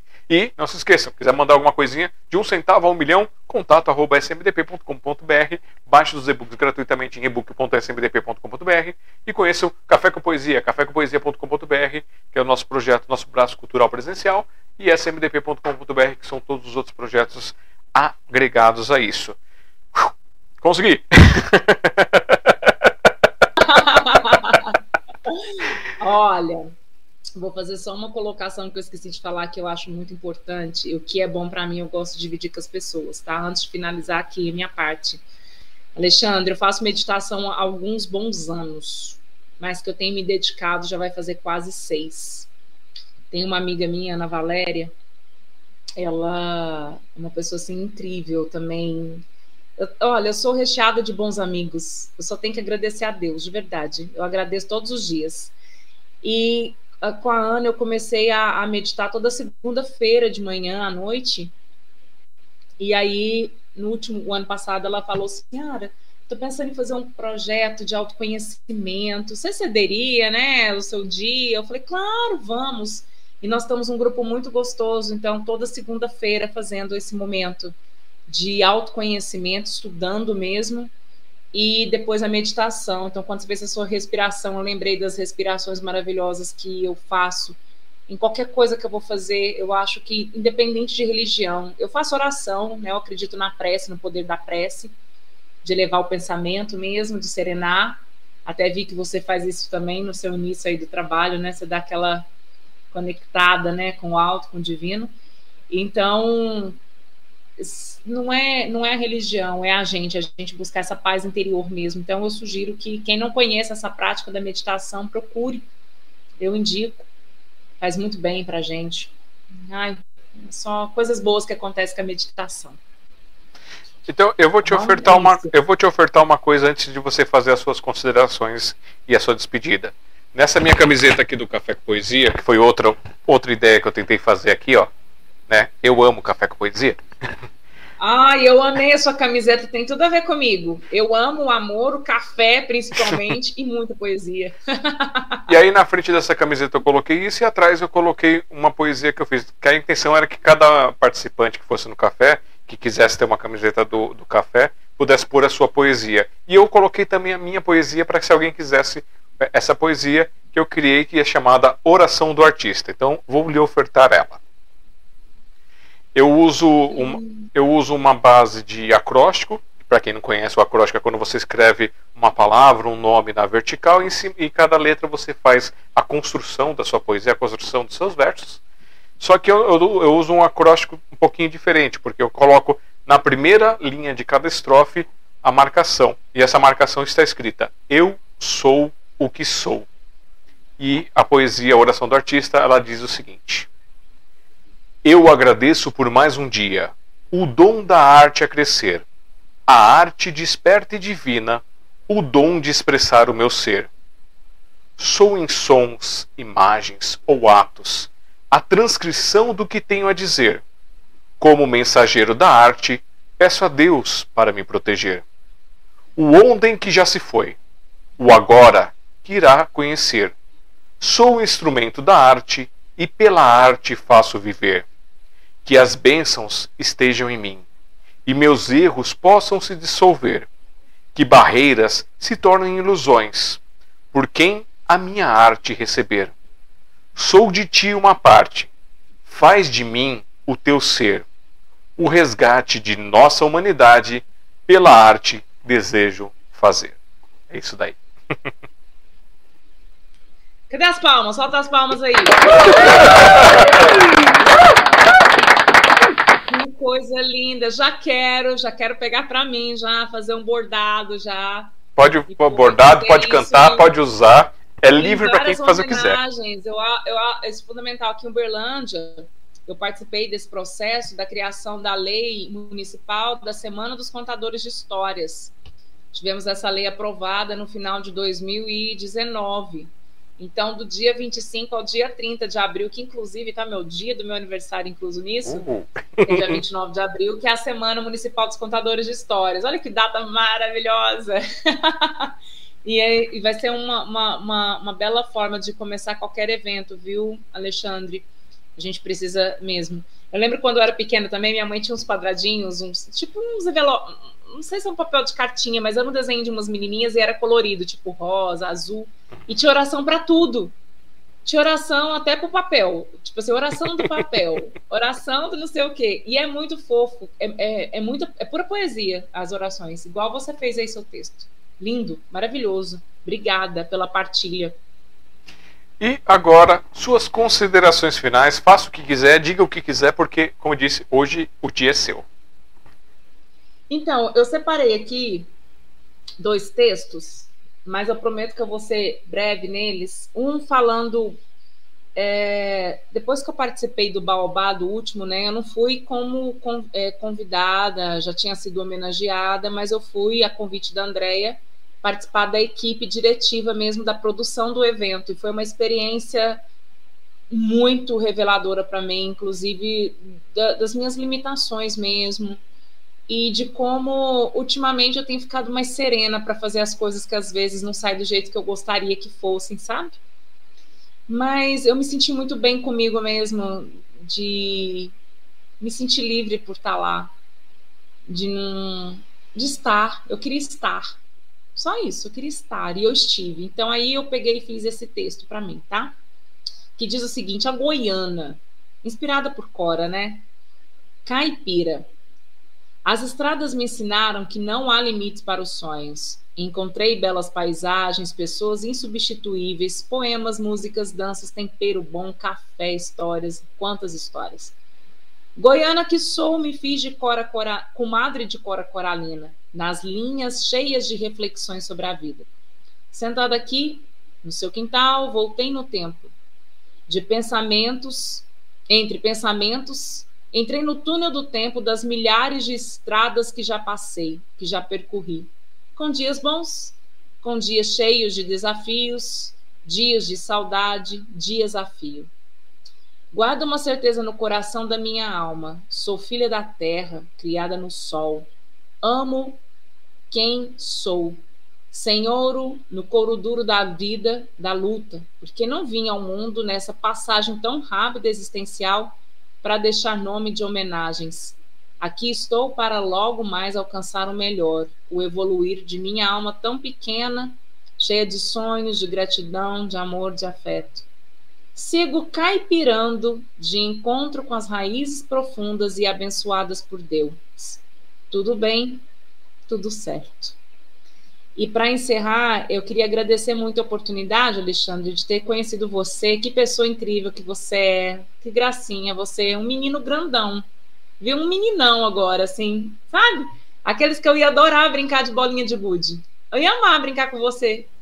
E eu espero que a gente não perca o contato, eu espero que chegue por esse espaço muitas outras pessoas incríveis, pessoas que vão agregar. Eu desejo que o seu projeto esteja muito sucesso, você conseguiu cativar um coração que é o meu. E eu só, assim, para você não esquecer, não, anota aí no seu caderninho, tem um cara que ele chama Anthony Saint-Exupéry, escreveu um livro, assim, bem, bem não muito vendido no mundo, que chama O Pequeno Príncipe, que ele diz, tu te tornas eternamente responsável por tudo aquilo que cativas, e você cativou o meu coração, e eu espero que, de verdade, a gente possa fazer muita coisa juntos, e vou divulgar cada vez mais o seu trabalho, os meus colegas, as pessoas incríveis que eu conheço que vão fazer valer a pena esse espaço tão lindo desse mundo universal, plural, que é o mundo da poesia, das palavras. Porque as palavras elas transformam, ela tem um poder. A minha tia que está aí, a Maria Moreira, só uma coisa rápida, quando a gente era pequena, que a gente ia muito para Bahia, ela deu um livro para a gente que chamava A Palavra Tem Poder, e a minha mãe usava na, no nosso evangelho no lar todo domingo. E eu acredito que a palavra tem poder e o contador de histórias tem o poder de transformar vidas, transformar o mundo através dessa arte. Né? Então, esse momento é para isso também. E aí eu encerro homenageando as crianças, a criança que sou, não deixei de ser. Na piscina eu ficava por horas. Gostava de não ter hora para parar de brincar na rua. Ah, os meus joelhos viviam ralados pelos tombos de bicicleta, pelos tropeços ao correr pelas queimadas, no Betis e simplesmente por simplesmente, simplesmente mesmo estar de pé. Tinha medo do desconhecido, dos causos sinistros que a maioria dos adultos contavam, e até mesmo pelo folclore diante do diferente da vida. Eu queria ser artista. Bolava peças teatrais, desfilava, cantava, dançava, escrevia poesia, declamava, Toda hora tinha algo inusitado para apresentar. Tinha criança por todos os cantos em casa. Além dos meus quatro irmãos, meu pai preferia assim, porque era uma forma de ter proteção. Ai, mãe acolhia todo mundo. Ficávamos brincando no alpendre, que bagunça boa. O melhor de tudo era ter que lutar para ganhar o presente. Era coisa de mérito, tinha que merecer, coisas de Paulo Sérgio. O tempo não me deixou esquecer. Os vizinhos, os colegas da escola, os primos, as viagens, as mudanças, todas as minhas escolas, as minhas teimosias, o faz de conta, a arte de en encantada do brincar. Agora, o dia 12, a criança Yara. E eu desejo que Deus cubra as crianças do mundo de proteção, de curiosidade, de imaginação. Criança merece ser criança. Criança, criança, criança. Com gratidão e amor de sempre, da Yaya Góes para todos vocês. Muito, muito, muito obrigada. Estou muito feliz e muito honrada. Luz de Ah, detalhe. O maior inspirador que eu tenho, né, tem de tudo isso, é claro, as parábolas contadas pelo maior contador de todos os tempos de histórias, Jesus Cristo. Quem não conhece, vamos lá resgatar, porque Jesus ensinava, né, o amor e tantas outras virtudes, tantas coisas lindas através de histórias. Então, está aí minha maior referência, Jesus Cristo. É isso. Muito obrigada. Que maravilha. Foi muito bom conversar com você, recebê-la aqui no nosso projeto, nesse, nessa maluquice. Olha, eu acabei de bordar o meu livro aqui. A gente conversando, eu bordei o livro inteirinho. Olha só. Minha professora vai ficar feliz. E olha só, gente, olha lá, olha as artes: contadora de história, atriz de teatro, evangelizadora, dançarina, cantora de coral, professora, escritora, poetisa, artesã, compositora infantil. Olha só quantas múltiplas artes e as pessoas às vezes escondem. Então, parabéns pelas suas múltiplas artes, parabéns pelo todo o carinho, por toda alegria, por esses sonhos que você tem desenvolvido. Desejamos para você muita alegria, muito sucesso e cada vez mais crescimento e desenvolvimento. Receba o nosso beijo e abraço fraternal e que você tenha ótimos dias. Mas que os dias que não forem tão bons assim, ó, eles passem logo. Quero agradecer a todo mundo que esteve aqui desde o início da live, todo mundo que passou, todo mundo que vai assistir. É muita gratidão, sabe, Alexandre? E eu falo que eu gosto muito do dia do meu aniversário. Eu amo festar, comemorar, celebrar, porque eu, eu sempre penso assim: ah, foi o dia que Deus me deu de presente. Falou: olha, vai lá e aproveita, porque é rápido. Mas ao mesmo tempo, todos os dias que eu acordo, eu é meu aniversário de novo. É, então eu queria que as pessoas tivessem isso no coração, sabe? Aproveita o dia do hoje, o agora, porque você não sabe o que, que vai acontecer com você. E é muito triste quando a gente vê tantas histórias ruins acontecendo no mundo inteiro, não é só no nosso mundo casa, né, família, mas no mundo inteiro. E eu torço muito de verdade para que a gente chegue num grau de evolução em que a gente simplesmente entenda como é ser humano. Humanizar-se, né? A pessoa tem usado muito isso, mas nós não somos humanos, o que a gente precisa fazer é colocar em ação essa humanidade existente em nós. Então é isso que eu torço, é isso que eu quero, é isso que eu desejo e que a vida seja mais feliz, assim, sabe? E muito obrigada, muito obrigada, estou muito feliz, muito feliz, muito feliz mesmo. Gostei demais de papiar aqui. e nem fiquei tímida, nem Pô, fiquei tá vendo, tímida. Tá vendo? ai, ai, obrigada, Alexandre. Deus Nada. abençoe sua família aí, quem está com você, seus gatinhos. E meus gatinhos aqui, meus bichinhos, nenhum deu trabalho, todo mundo ficou sereno. São Francisco de Assis ajudou. Olha só. Obrigada, viu? Nada. E para vocês Feliz que noite. ficaram com a gente, bom dia, boa tarde, boa noite para quem chegou depois, para quem está assistindo depois.